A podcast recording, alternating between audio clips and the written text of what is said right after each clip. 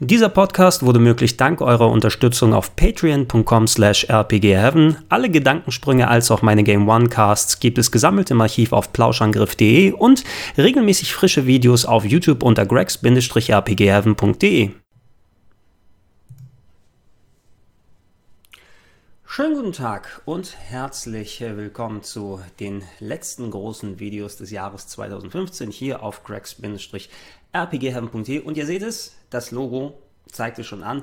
The Best of 2015, die besten Spiele 2015 meiner Meinung nach sind heute angesagt. Das habe ich ja auch schon in den letzten, mittlerweile schon vier Jahren, wo ich diesen Kanal dann äh, regelmäßig befülle gemacht. Zum Ende des Jahres mich nochmal hingesetzt und meine Top-Liste gemacht. Aber, wie ihr vielleicht schon wisst, es ist keine traditionelle Top 5 oder Top 10, sondern eine Top 11. Weil A, ist eine kleine Hommage dem Nostalgia Critic gegenüber ist. Der macht nämlich immer eine Top 11 statt einer Top 10, weil er gerne noch einen Schritt darüber hinausgeht. Aber B hat sich das auch als sehr nützlich dann erwiesen, weil wenn man so eine Top 10 macht, man hat ja den einen Titel, der dann drüber wegfällt, wo man noch gerne darüber gesprochen hätte und den mit reingenommen hätte in die Top 10. Und das kann ich diesmal vermeiden. Und das habe ich in den anderen Mal auch gemacht. Heute habe ich auch meine Top 10 dieses Jahres zusammengesucht. Und wie ihr vielleicht schon bereits im ersten Teil des Jahresabschluss-Podcasts gehört habt, ähm, ist einiges dieses Jahr spielemäßig abgegangen. Mir gefiel das Spiel ja auf jeden Fall besser als das schon relativ starke 2014 und äh, man bewegt sich ja auf relativ hohem Niveau. Es gibt so viele Spiele, es gibt so viele qualitativ hochwertige Spiele, aber dieses Jahr kamen sehr, sehr viele gute Sachen raus und darüber hinaus waren noch einige Überraschungen mit dabei. Lass uns dann einmal auf Platz Nummer 11 gehen und da wird das, was ich vorhin ausgeführt habe, tatsächlich symptomatisch, denn da ist ein Titel, den ich gern mit reingenommen hätte. Ganz Top 10 ist er bei mir nicht gewesen, weil ich nicht unbedingt die Hauptzielgruppe des Spieles bin. Aber sehr überraschend und sehr cool für mich war folgendes Game. Splatoon auf der Wii U. Nintendo ähm, hat es ja ein bisschen schwer mit Shootern, nachdem sie äh, in den 90ern mit GoldenEye über Rare und natürlich äh, Perfect Dark so richtig coole Shooterbretter auf ihrem N64 hatten. Auch äh, Turok zum Beispiel, was ja kürzlich geremaked wurde oder geremastert wurde, besser gesagt, für den PC nochmal rausgekommen ist. Das waren so Sachen, wo man gesagt hat, auf Konsole, da spiele ich gerne Shooter auf Nintendo. Und das ging richtig einher zusammen. Dann kam Halo, dann kam die PS2, dann kam noch viel mehr andere Serien. Call of Duty hat ja letzten Endes den Sprung dann vom PC-Lager auf die Konsole drüber hin geschafft. Und auf Konsole Shooter war nicht mehr die Domäne von Nintendo. Jetzt kam mit Splatoon ein sehr überraschender Titel heraus, der ähm, natürlich Nintendo-typisch keine Gewalt nach vorne packt, sondern ein Paintball-Spiel draus gemacht hat. Und was Spezielleres, denn ihr seht es auch an dem Ingame, was da gerade abläuft, mit den verschiedenen Modi, die drin sind, dass man quasi einen teambasierten Shooter hat, wo man, ähm, wie viel sind die Squads? Ich glaube, 4 gegen 4. Es ist meist, oder je nachdem, welchen Modus man spielt, dass man auf eine Map losgelassen wird, man hat ein bestimmtes Zeitlimit und muss dann mit seiner Paintgun nicht nur ähm, dann die Gegner wegzimmern, dass man äh, dementsprechend die dann oft genug trifft mit seiner Farbkanone, bis sie anfangen zu platzen und dann wieder respawnen müssen, sondern dass man auch den Level einfärbt. Und dann gilt am Ende, wer hat den größten Teil des Levels eingefärbt. Ähm, ich habe es ausgetestet damals zu der Beta.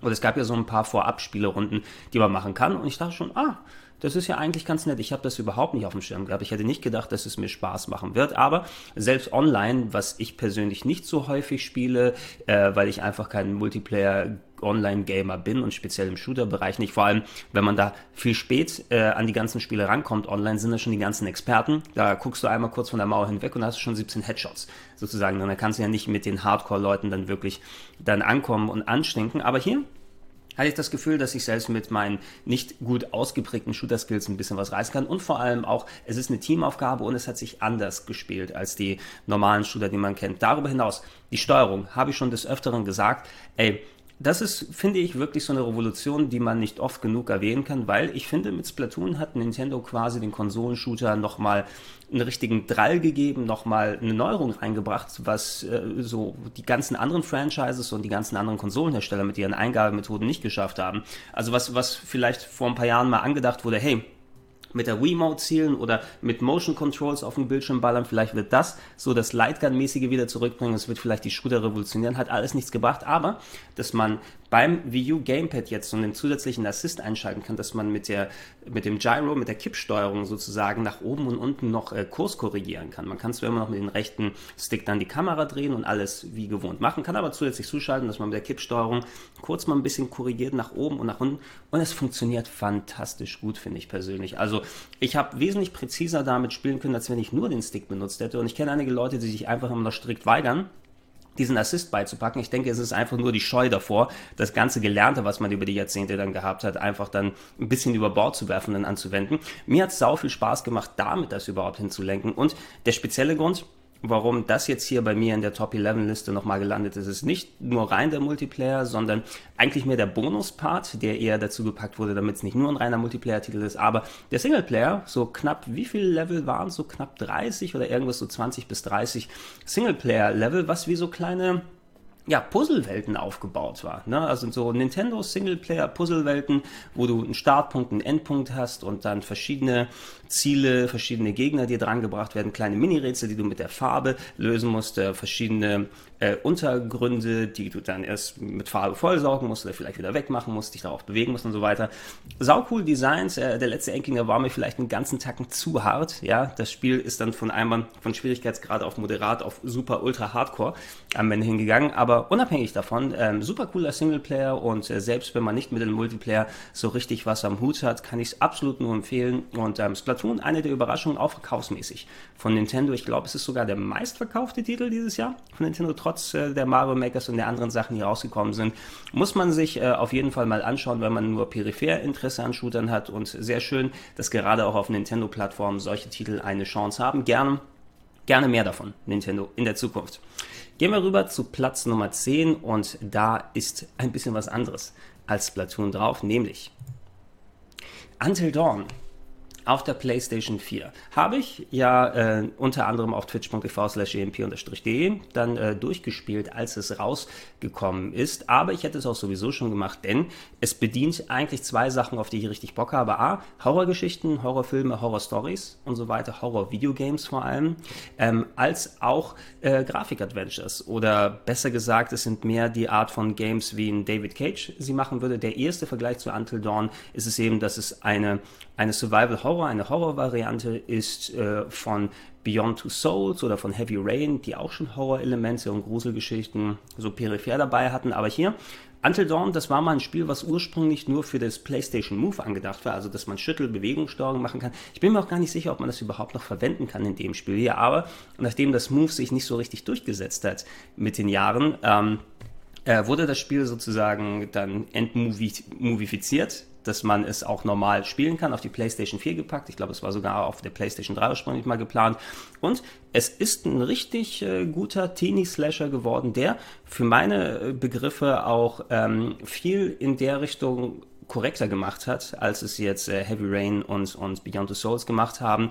Einfach in der Hinsicht, dass es ein, mit der, mit der Horror-Thematik ein Thema hat, was wesentlich mehr Leute anspricht. Ich habe von sehr, sehr vielen Leuten gehört, auch äh, vielen Leuten aus meinem Bekanntenkreis das Game dann ausgeliehen, als ich ähm, es durchgespielt habe, weil jeder sich es mal angucken wollte. So viel anders als Heavy Rain und Beyond the Souls ist es nicht. Du musst puzzelmäßig dich, naja, nicht wirklich puzzelmäßig, sondern du hast so kleine Mini-Rätselchen in Anführungsstrichen, aber eigentlich ist es nur, dass du in die Rolle von neun Charakteren sind, glaube ich, ne? insgesamt schlüpfen kannst und das ganze Abenteuer, die ganze Geschichte von Anfang bis Ende spielst, die sich darum dreht, dass die Gruppe von Teenagern ähm, sich äh, übers Wochenende auf eine bergige Schneehütte verzieht und ja, da geht dann richtig die Luzi ab, also so, so wie man es bei einem Teenie-Slasher dann erwarten würde und je nachdem, wie man spielt, wie man die Situation meistens, wie man mit den Quicktime-Events, von denen es zahlreiche gibt. Klar, so ein Spiel würde ohne Quicktime-Events überhaupt nicht auskommen. Zum Glück sind die hier nicht so super nervig wie bei manchen anderen Sachen und sie ähm, tragen gut dazu bei, dass die Spannung so aufrechterhalten wird. Ähm, du kannst das Spiel entweder durchspielen, ähm, dass alle Charaktere überleben und oft ist es so,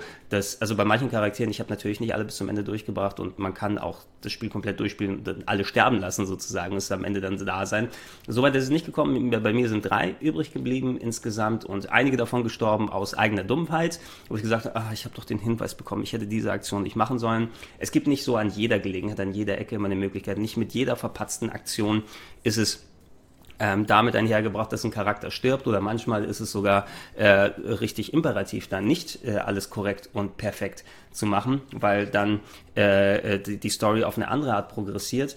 Ähm, ich habe so eine gute Mischung. Mich da, also für mich hat sich wie eine gute Mischung angefühlt, äh, so richtig mit Storytelling, mit den Charakteren, mit den unterschiedlich charakterisierten Figuren vor allem auch. Ich habe vor, äh, kurz bevor ich das Spiel gezockt habe, war ich in Berlin auf einem Event. Leider hatte ich da gerade den eigentlichen Event verpasst. Ich war eigentlich für ein Interview da und habe gesagt, ey, da ist noch der äh, Until Dawn Event in Berlin, ich gehe mal rüber. Die hatten so ein Escape the Room Ding aufgebaut. Es gibt so eine Location in Berlin, die kann man wohl mieten, wo man sich äh, unten einschließen lassen kann und dann in so ein Kellergewölbe und dann muss man herausfinden, wie man da rauskommt. Und das war so Until Dawn Theme-mäßig gemacht mit so Gruselfiguren, die rumgelaufen sind. Ich hätte das sau gerne gemacht, habe es leider verpasst, aber da konnte ich auch mit den Entwicklern sprechen und ähm, das sind große Fans des Horror-Genres und auch äh, Schreiber, die normalerweise für TV-Serien und Filme dann aktiv sind und die haben eine Mischung gefunden aus so Tropes, würde man die nennen. Ne? Du hast so die typisch klischeehaften Charaktere, die sich aber vielleicht nicht als ganz so klischeehaft herausstellen und vor allem auch richtige Schauspieler, die äh, denen die Stimme als auch Gesicht und Performance geliehen haben, wie Hayden Panettiere ist dabei, die mittlerweile Frau ne, von Wladimir Klitschko äh, oder auch äh, Remy Malek, den ich persönlich nicht kannte, der also vorher nicht kannte, der der Hauptdarsteller der TV-Serie Mr. Robot zum Beispiel und viele viele andere, die quasi quasi dann, es hätte auch ein richtiger Kinofilm und so weiter so sein können. Aber das, was so dazugekommen ist, die, die Ehrerbietung der Schreiber gegenüber Horror-Stories, Horror-Geschichten, Horrorfilmen, wie sie die Charaktere zusammenbauen, die gute Performance der Charaktere, die auch visuell echt gut aussahen, mit Ausnahme der Szene, die war nämlich sehr creepy und durchsichtig und uh, da habe ich nochmal extra Schockmomente bekommen. Aber ähm, obwohl man, wenn man das als Film gesehen hätte, gesagt hätte, ach guck mal, ach nee, die mag ich die Charaktere nicht, das war schon ein bisschen so typisch Teenie-Slasher-mäßig gemacht, hat es in Kombination mit der spielbaren Komponente, dass man selbst das Pad in der Hand hat, dass man selbst daran schuld ist, ob ein Charakter stirbt oder nicht. Äh, und das finde ich ein wesentlich intensiveres Gefühl, als wenn man einfach so einen Film konsumiert und das macht. Das hat so die, die, die, den Ausschlag gegeben. Und dadurch, dass es so ein Thema ist, was mehr Leute anspricht als die David Cage-Geschichten, dass der David Cage-Story wahnsinnig dabei ist, wo einfach irgendwann äh, komplett random Elemente rausfliegen. Es ist schon sehr äh, auch abstruses Zeug dabei. Bei Until Dawn äh, keine Frage, aber es ist innerhalb der Story so vernünftig erklärt und gezeigt, dass man eigentlich damit gut zurechtkommt. Und ey, ich hatte echt Spaß für drei, vier Abende, so acht, neun Stunden, wie viel man braucht, um es durchzuspielen. Und ähm, es wird auf jeden Fall, da bin ich mir ziemlich sicher, auf ziemlich vielen anderen Top-Listen landen. Denn nicht nur, was ich aus meinem Umfeld gehört habe, sondern allgemein ist es vielleicht das Spiel, was er endlich so Adventure-basiertes Storytelling Gaming noch ein bisschen mehr salonfähig gemacht hat. Vielleicht sogar noch mehr als die Telltale-Geschichten, weil es einfach mit der Horror-Thematik noch ein bisschen was anderes macht, ne? als wenn du jetzt ein Walking Dead von Telltale hast, was ja mehr auf emotionale Entscheidungen und so weiter dann setzt hier ist es wirklich ein bisschen anders gesetzt. Und ähm, deswegen von mir aus ein komplett verdienter Platz Nummer 10. Schaltet morgen wieder ein, denn dann geht es weiter mit Platz 9 und Platz 8 und in den nächsten Tagen folgt natürlich auch jeweils ein Video. Also schaltet ein, sonst verpasst ihr was.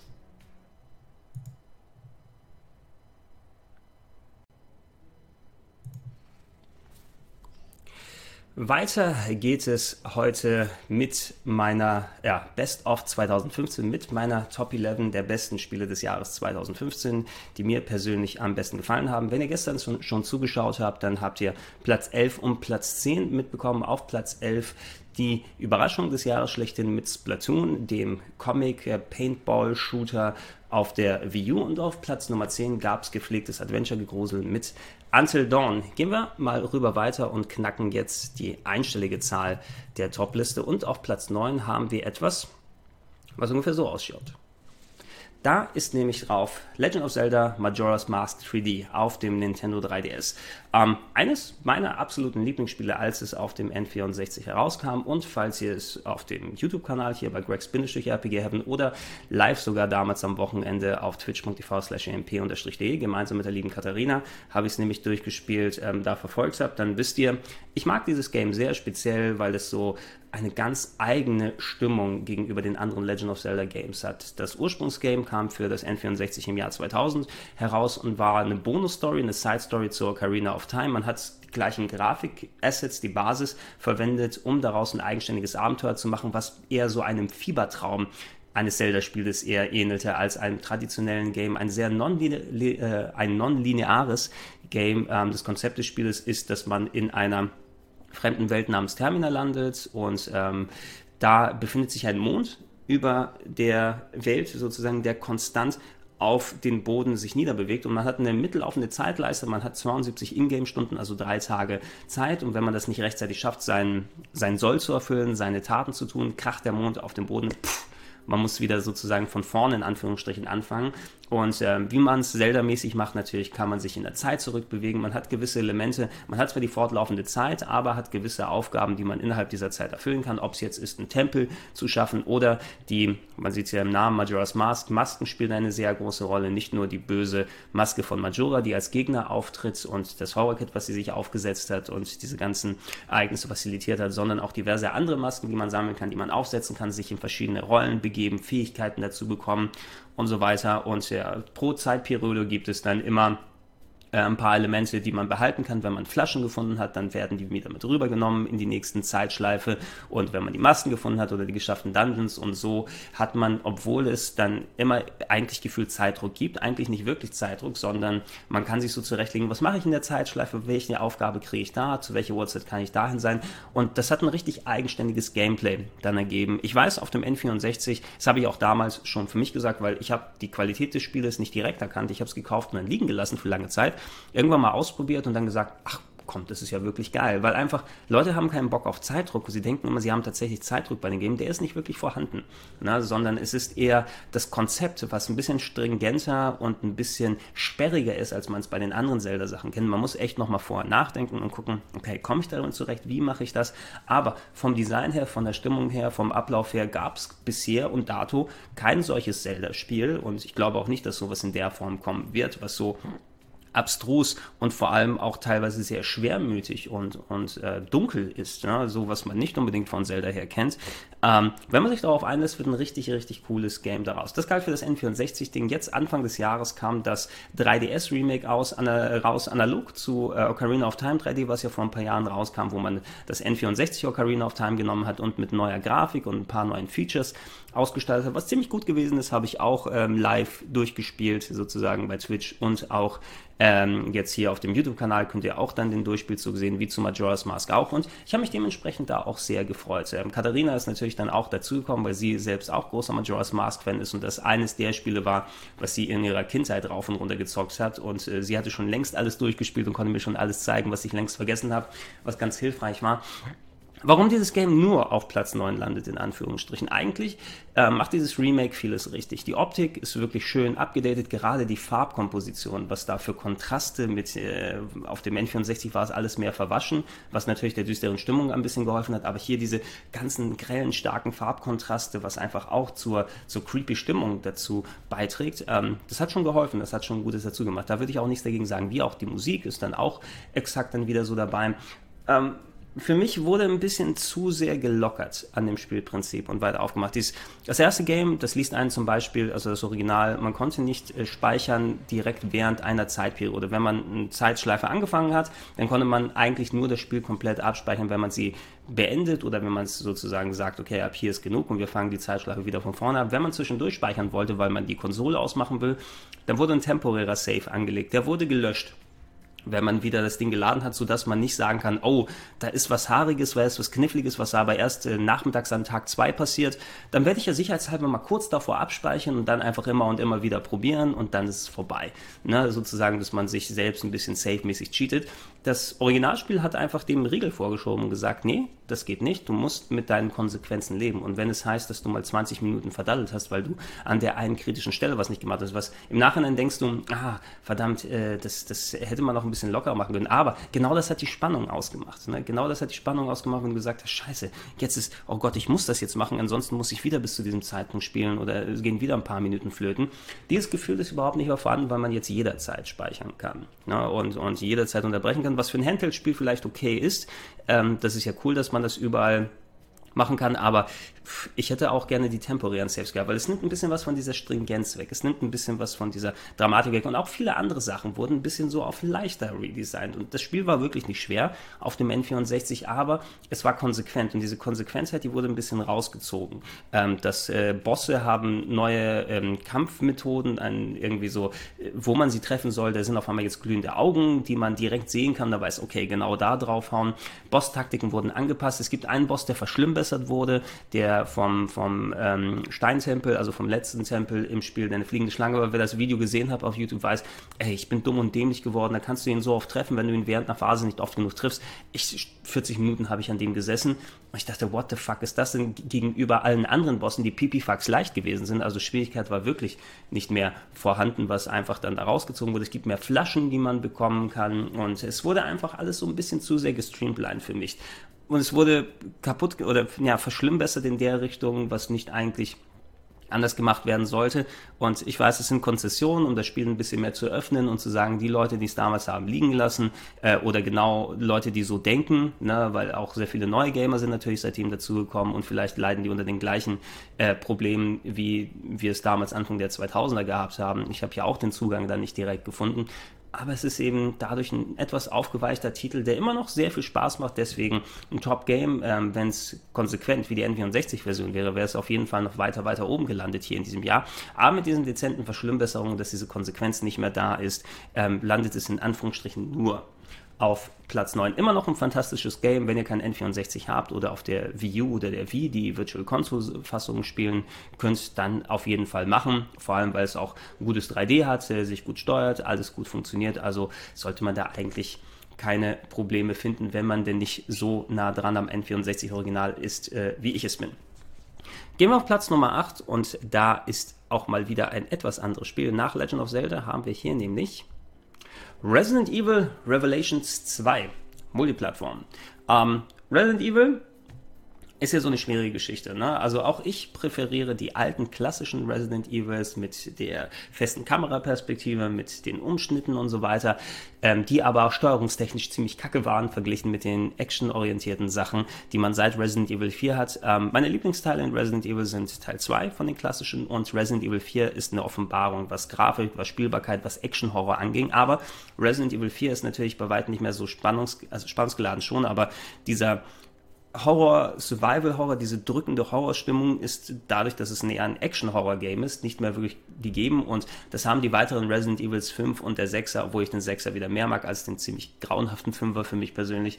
Ähm, die sind mehr auf diese Action-Horror-Schiene gegangen, dass ich da nicht wirklich so Stimmung dann gefühlt habe.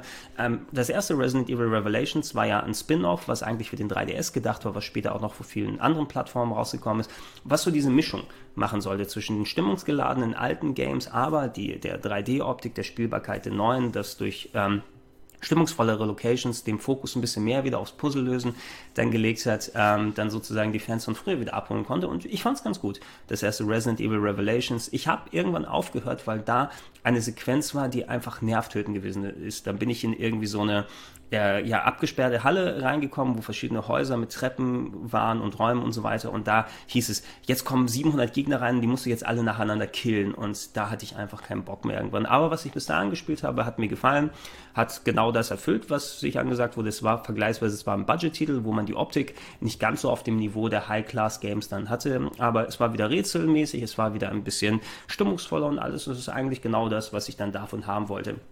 Resident Evil Revelation 2 haben Kollege Simon und ich auf Rocket Beans TV gemeinsam im Koop durchgespielt und das ist auch so eine Sache. Koop in Horror Games mag ich eigentlich nicht so unbedingt. Aber hier, dadurch, dass man bei Resident Evil Revelation 2 Koop wirklich ganz groß auf die Fahnen geschrieben hat, wie beim ersten Teil auch, man kann das Game alleine spielen, man hat ähm, insgesamt vier spielbare Figuren und äh, wenn man alleine spielt, spielt man eine der Figuren, kann man sich aussuchen, eine der Figuren zu spielen und kann zwischen denen wechseln. Ansonsten läuft ein KI-Partner mit einem rum. Ich habe es eben mit Simon äh, gemeinsam gespielt und ähm, was ganz schön war, dass man ein Wiedersehen hatte mit Claire Redfield, ähm, der Schwester von äh, Chris Redfield, die auch Hauptdarstellerin von äh, Resident Evil Code Veronica zum Beispiel gewesen ist, jetzt im neuen Look. Der Look war nicht ganz so toll, weil sie aussah wie Tobey Maguire, aber davon abgesehen, Grafik ziemlich gut, auch für das, für das Budget-Verhältnis.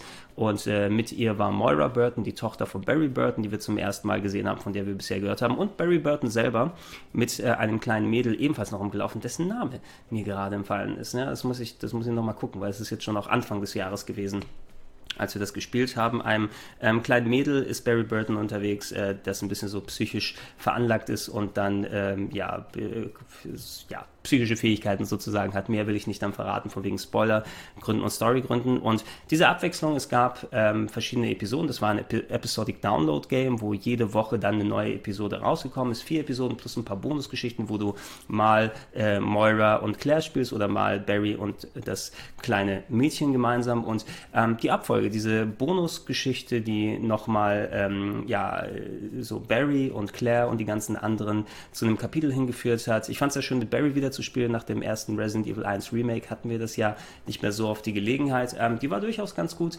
zusammengemacht und man hat mehrere Charaktere kennengelernt, von denen man schon mal in den ganzen anderen Resident Evils potenziell gehört hat oder wo man in Dokumenten ein bisschen was gelesen hat. Es hat den ganzen Kosmos ein bisschen ausgeflasht, wie man sozusagen auf, auf Englisch dann sagen würde. Und ähm, mir hat die Story Spaß gemacht, mir hat das Koop-Gameplay, das Rätsellösen mit Simon gemeinsam. Wenn ich allein gespielt habe, ich habe die Episoden auch alleine gespielt, war es von der KI her, dass ich mal sagen muss, okay, jetzt verschießt mir bitte nicht alles und ich musste dann öfters mal hin und her wechseln zwischen den Charakteren, damit man da den Hebel zieht oder da das macht. Ein bisschen anstrengender, als wenn man es zu zweit macht, aber zu zweit ein großer Horror-Action-Spaß, der eben auch die ganze Formel, die Resident Evil Revelations 1 bedient hat. Äh, die Mischung aus äh, stimmungsvoller Optik mit Rätseln mit dabei, aber mit dem neueren actionorientierten Gameplay und auch guter Optik. Auf dem PC habe ich es durchgespielt, aber auch auf den ganzen anderen Versionen gibt es eigentlich nicht so viel zu mäkeln. Ein bisschen merkst du dann dem, das Budgetartige dem Game an. Eine neue Episode gab es so für 5 plus Euro und die 4 insgesamt für 20. Also merkt, es ist kein Vollpreistitel, aber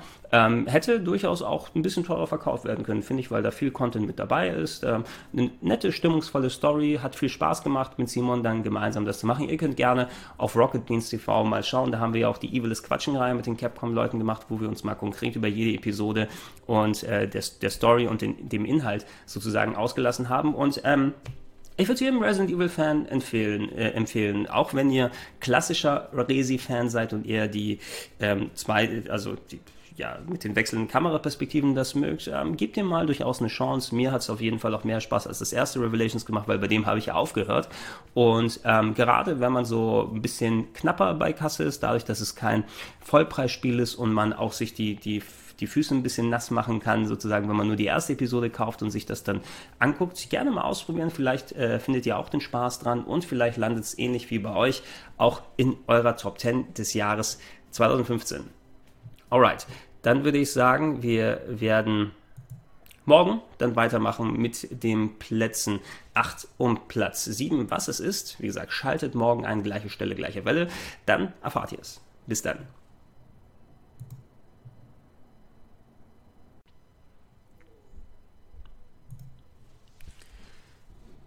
Herzlich willkommen, schönen guten Tag. Weiter geht es mit meiner persönlichen Top 11 der besten Games des Jahres 2015. Ihr seht es, The Best of 2015 ist angesagt und in den letzten Tagen haben wir bereits einige dieser Titel aus der Top 11 gesehen. Auf Platz 11 hatten wir Splatoon, der schöne Paintball-Shooter auf der Wii U. Platz 10 gehörte dem Survival Horror Adventure Until Dawn.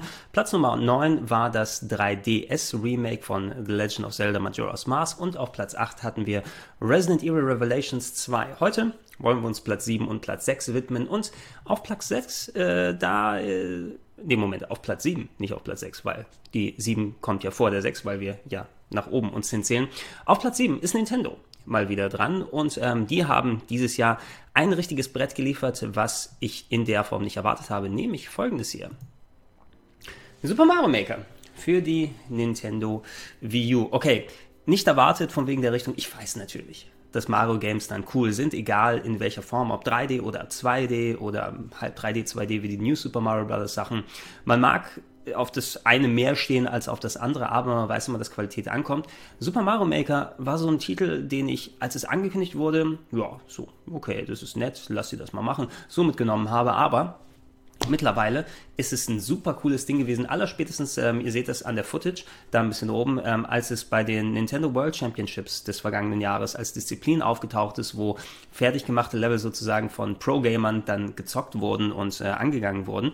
Da hat es mich richtig übermannt und gedacht, ey, das ist ja richtig cool, das ist ja richtig geil. Nicht nur, dass man die Möglichkeit hat, relativ easy eigene Mario-Level zu bauen mit verschiedenen Teilsets, also mit verschiedenen Grafikelementen von dem alten Mario Brothers über Teil 3 auf dem NES, die Super Mario World Grafiken sind da mit dabei und so weiter oder auch die New Super Mario Bros. Sachen inklusive der Physik, wie sich die Level spielen, dass man nicht nur selber bauen kann und da vor allem Ideen und, und Sachen reinbringen kann, die in den normalen Spielen nicht möglich sind, dass du in äh, Powerblöcken dann nicht Geld oder Items versteckst, sondern Gegner hast, die dann da rauskommen. Und ähm, Elemente, die du vielleicht vorher von so ähm, Level-Editoren, was ja so findige Leute in Emulatoren dann reinprogrammiert haben, Kaizo Mario heißt es ja zum Beispiel, wo man ähm, einen kompletten Mario-Level-Editor hat und selber da die schwierigsten Level überhaupt bauen kann.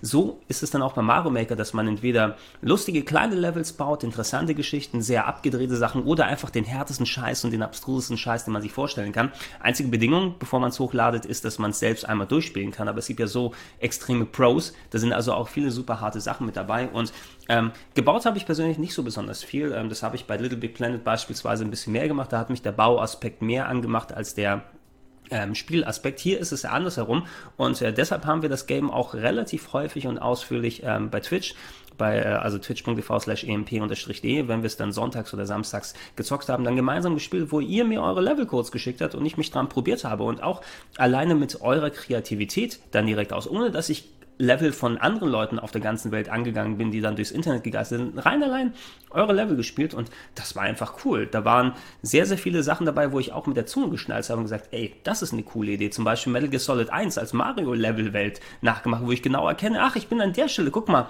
da ist Meryl eingesperrt und da war es einfach nur so ein Kuribo in einem Schuh dann drin statt Meryl. Na, und auf der anderen Seite der DARPA-Chief äh, als, als Schildkröte und, und solche Ideen oder ein, ein ähm, Level, der komplett auf, auf Mathe basiert hat, wo man so kleine Mathe-Rätsel lösen müsste und dann in die richtige Röhre dann reingeht. Und so viele abstruse, intelligente, lustige Ideen mit der guten Spielbarkeit ähm, mit dabei, ähm, war wirklich ein richtiges Brett und nicht umsonst ist es ein Ding, was sich, glaube ich, auch sehr lange dann halten wird. Ich habe es nicht nur hier bei mir auf dem Kanal gemacht, also bei YouTube oder bei Twitch, sondern bei Rocket Beans TV haben wir es auch relativ häufig gespielt. Es gab ja das Beans vs. Mario Maker noch oder das Couch an Couch Duell und ähm, ich sehe eigentlich kein Abbrechen und so weiter. Wir werden das noch des Öfteren mal machen dass wir gemeinsam Mario Maker angehen und dann spielen werden, weil es einfach so ein Dauerbrenner ist. Und ich freue mich schon auch darauf, äh, dass Nintendo potenziell mal so DLC-mäßig anbietet. Zum Beispiel das, was mir noch fehlt, ist so das Teilset, die Grafik-Assets von äh, Super Mario Bros. 2. Also dem westlichen Super Mario Bros. 2, weil in Japan war es ja die Fortsetzung sehr ähnlich zu dem ähm, ersten Teil visuell, aber was sie jetzt mit dem Super Mario Bros. 2, was auf Doki Doki Panic passierte, basierte, aus Japan einem anderen Spiel, woraus sie dann Super Mario Bros. 2 gemacht haben. Ja, ich weiß.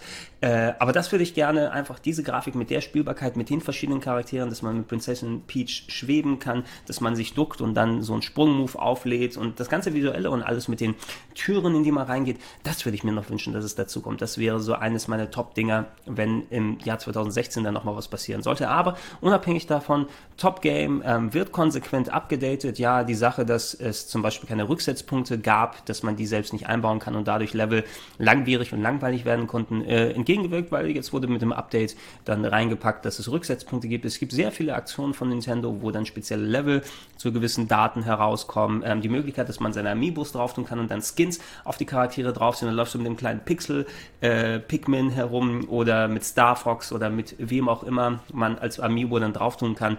Also sau viele coole Sachen und äh, für mich die Überraschung des Jahres, die sich von null Hype auf Überhype dann gedreht hat. Und ähm, wenn ich keine Wii U hätte, das wäre ein Kaufgrund soll man sich deswegen tatsächlich überlegen, wenn man ansatzweise auf Jump'n'Run steht und vor allem auch durch die Kreativität, die massive Kreativität der Leute da draußen profitieren kann, selbst wenn man nicht anfängt, die Level zu bauen und daraus seinen Spaß rausholt, was echt gut mit dem Wii U Gamepad funktioniert. Ähm, es gibt so viele Level da draußen und vor allem so viele Level, die man sich zuschicken lassen kann von eurer Seite aus für mich speziell. Ich glaube nicht, dass ich das Spiel irgendwann mal so lange aus der, Zeit, äh, aus der Hand legen kann, ähm, sondern immer wieder was habe, was ich damit zocken kann. Und damit ein verdienter Platz Nummer 7 für Super Super Mario Maker.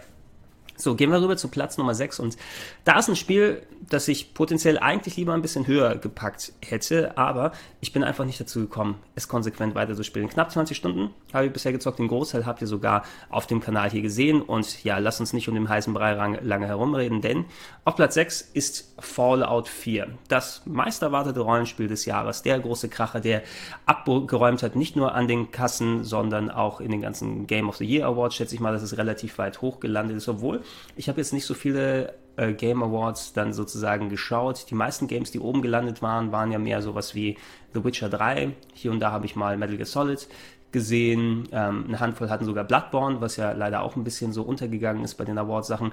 Aber Fallout 4 ist dann natürlich der Brecher gewesen, der einfach jeder hat darauf gewartet, jeder hat da mitgemacht und auch ich, ich erzähle immer wieder die Geschichte gerne. Ich bin eigentlich kein großer Fallout-Fan gewesen, aber das war Weihnachten 2008, glaube ich. Ne? Da hatte ich auch mir dann Fallout 3 für die Xbox geholt und einfach mal aus Spaß an der Freude. Es ist so, ja, Heiligabend oder so, jetzt sind wir wieder zurück von der Familie, jetzt kann ich noch ein bisschen chillen.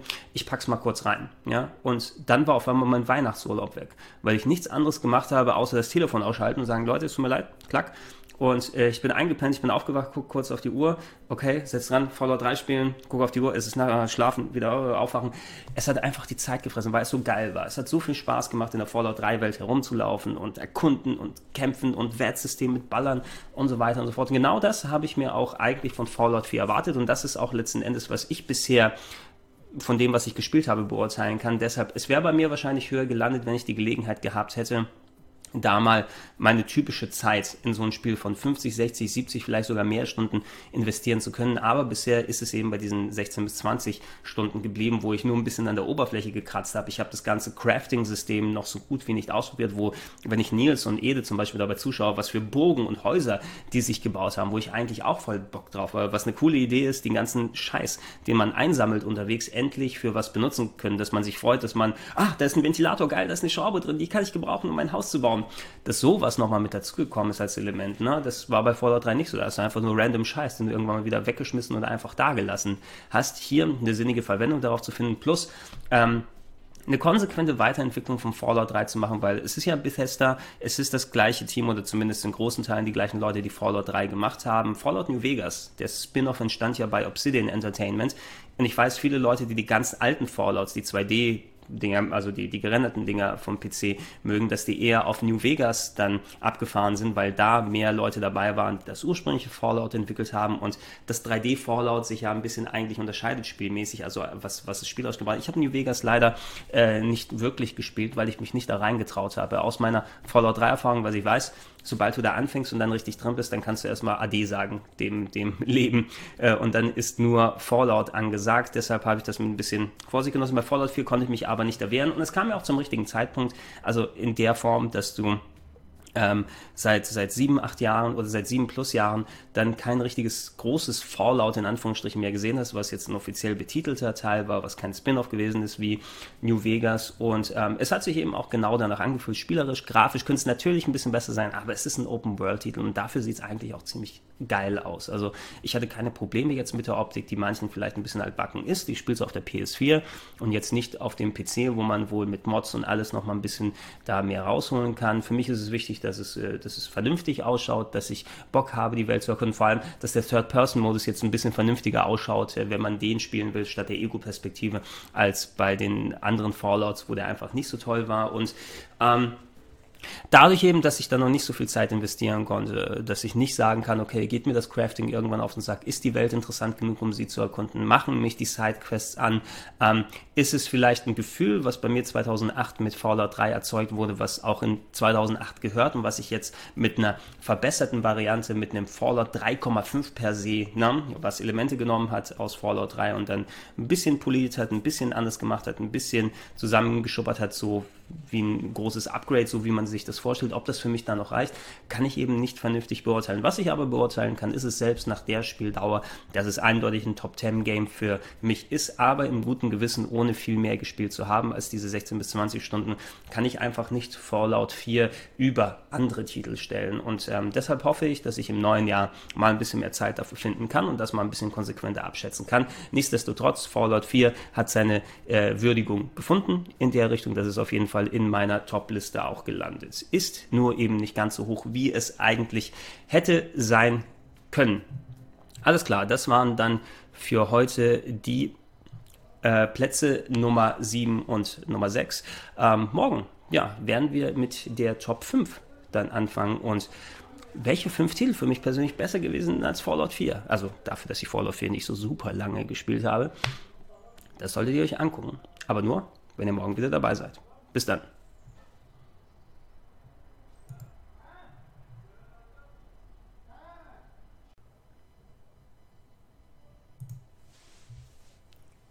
Schönen guten Tag, herzlich äh, willkommen. Wir bewegen uns langsam Richtung Spitze meiner Top 11 der besten Spiele des Jahres 2015. Äh, wir haben die Top 5 erreicht. Heute werden wir uns über Platz 5 und Platz 4 auslassen. Bisher sah die Liste ja schon sehr bunt gemischt aus. Ich hatte auf Platz 11 Splatoon auf der Wii U, ähm, Platz 10 gehörte Until Dawn auf der PlayStation 4, Platz 9 war Zelda Majora's Mask auf dem 3DS, ähm, auf Platz 8 hatten wir das Multiplattform-Game Resident Evil Revelations 2, 2, ein sehr Name, ein Name, den man sehr einfach zusammen schlampen kann, wenn man die Aussprache dann nicht beachtet. Resident Evil Revelations 2. Re Revelations 2. So, das war auf Platz Nummer. Auch auf Platz 7 hatten wir Super Mario Maker und auf Platz 6, weil ich es nur 16 bis 20 Stunden spielen konnte, war Fallout 4 bisher gewesen. In der Top 5 sind ein paar Titel dabei, da kann man sich denken, dass sie dabei sind, weil sie meinem persönlichen Geschmack entsprechen. Aber ich glaube, da sind auch ein paar Sachen dabei, mit denen ich euch überraschen kann und die mich persönlich äh, überrascht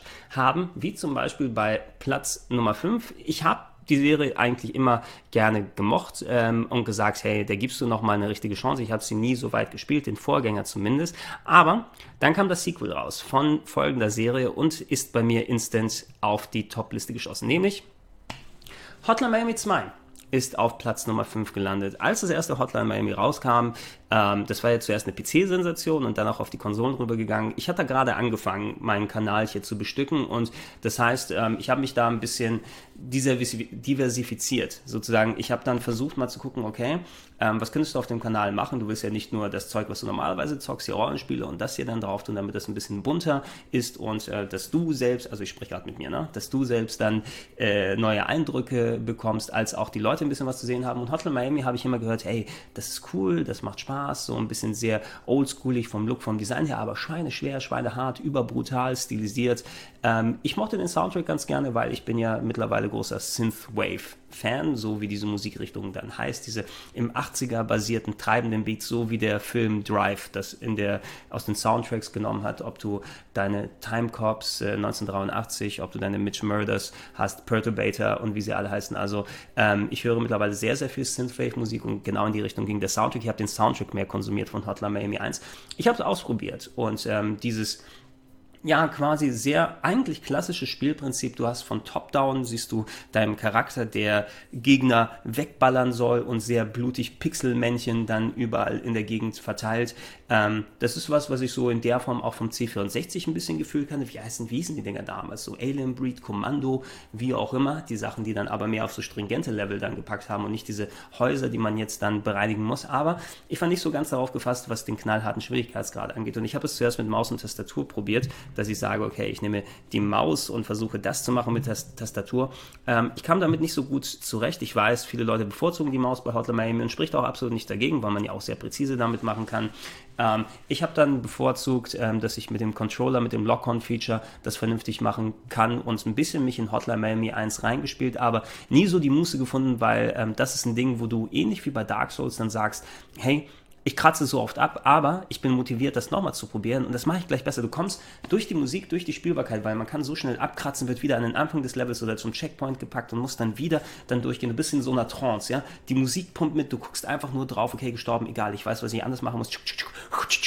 Und dieses Gefühl, dieses Gefühl, hat Hotter Miami 1 schon gut wiedergegeben, aber ich habe mir da auch schon gesagt, ey, äh, da müsste ich mir auch mal wirklich Zeit nehmen, mich da rein zu übersetzen und die Zeit konnte ich mir leider nicht nehmen. Jetzt, wo Hotline Miami 2 rausgekommen ist, ich habe es mir im Cross-Buy gekauft. Das bedeutet, ähm, eine Version gekauft und die kannst du hier auf PS4, auf dem Vita TV und auf der äh, PlayStation Vita spielen. Und das habe ich tatsächlich gemacht. Ich habe auf allen drei Varianten, ob es am Vita TV ist mit dem Controller, mit dem PS4 Controller oder auf der PS4 selbst oder eben auf der Vita unterwegs, was ein bisschen kniffliger war, weil die Vita ja weniger Knöpfe hat und die Sticks nicht ganz so gut sind.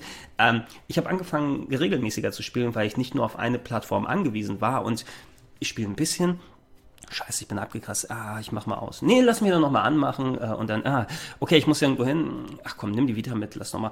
Okay, Alter. Äh, ich sitze bei der Arbeit und da bin ich gerade im Schnitt und muss warten, dass da irgendwelche Sachen nochmal runterladen und äh, Sachen hochgeladen werden und das. Also ich habe so, okay, fünf Minuten muss ich, okay, machen wir nochmal die Vita an, zack, zack, zack, zack. Und ich habe mich da tatsächlich reingegraben und reingearbeitet. Und ähm, es ist ein sackschweres Spiel, Hotline Miami 2. Es ist schwerer, größer und auch unfairer gegenüber dem ersten Teil, weil die Level sich geöffnet haben. Es hat wieder so ein sehr non-lineares Storytelling. Man, ich musste mir nachher einen Fact durchlesen, um zu sehen, was da überhaupt genau passiert ist. Und es ist echt krasse, abstruse Stories. Man sieht zwar, dass die Wurzeln in dem an, an in Anführungsstrichen billig gemachten Indie-Game sozusagen, sondern der Stil dann konsequent weitergetragen wird, aber die Mischung, die zurechtkommt mit der Musik, wie es funktioniert und hier mit dem härteren Schwierigkeitsgrad, dadurch, dass man jetzt unterschiedliche Protagonisten hat, im ersten Teil hat es ja nur The Jacket, also den Hauptcharakter, der sich die verschiedenen Masken angezogen hat und dann verschiedene Waffen machen kann. Hier hat man nicht nur die Masken, sondern auch verschiedene Protagonisten, die unterschiedlich mit Sachen umgehen können, die teilweise die Masken repräsentieren, einer, der nur schlagen kann oder zum Beispiel das Zwillingspärchen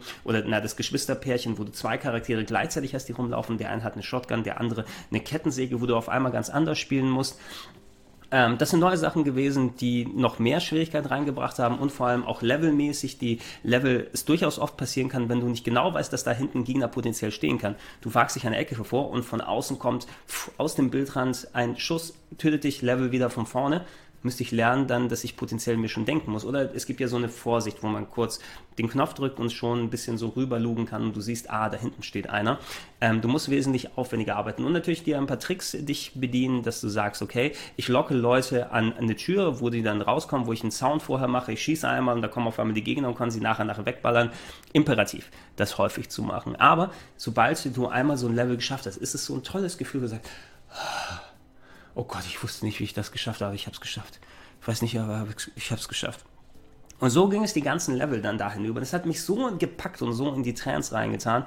Ähm, viele Leute, mit denen ich im Anschluss gesprochen habe, die haben gemeint, ey, denen war es noch ein, also ein Tacken zu schwer und unfair gegenüber dem ersten, weil das erste funktioniert ein bisschen anders. Ähm, das, da erzähle ich gleich nochmal ein bisschen was drüber. Aber ich habe mich trotzdem da durchgearbeitet, teilweise gequält, aber auch dennoch viel Spaß gehabt. Das ist ein Game wie die Souls Games. Es tritt dir in den Arsch, aber du sagst, gerne, gib mir noch einen, ist mir jetzt egal. Ich äh, tritt mir so oft in den Arsch, wie du willst, aber irgendwann setze ich mich auf dein Bein und breche es. Ne? Und, und so habe ich das Spiel tatsächlich gebrochen irgendwann. Ich habe so ein, zwei Wochen dran gesessen und es sind sehr viele Level, es dauert sehr lange, bis man es hat. Äh, wenn man jetzt Speedrun sich anguckt, gibt es Leute, die das unter einer Stunde durchspielen, wenn die es richtig geil können. Kann ich natürlich nicht in der Form, aber ich hatte, ich habe mich gequält, ich hatte sehr viel Spaß dabei und nachdem ich Hotline Miami 2 durch hatte, habe ich gesagt, okay, dann mache ich mal Teil 1 an. Mal gucken, wie das denn. Und ich habe Teil 1 nach zwei Stunden durchgespielt.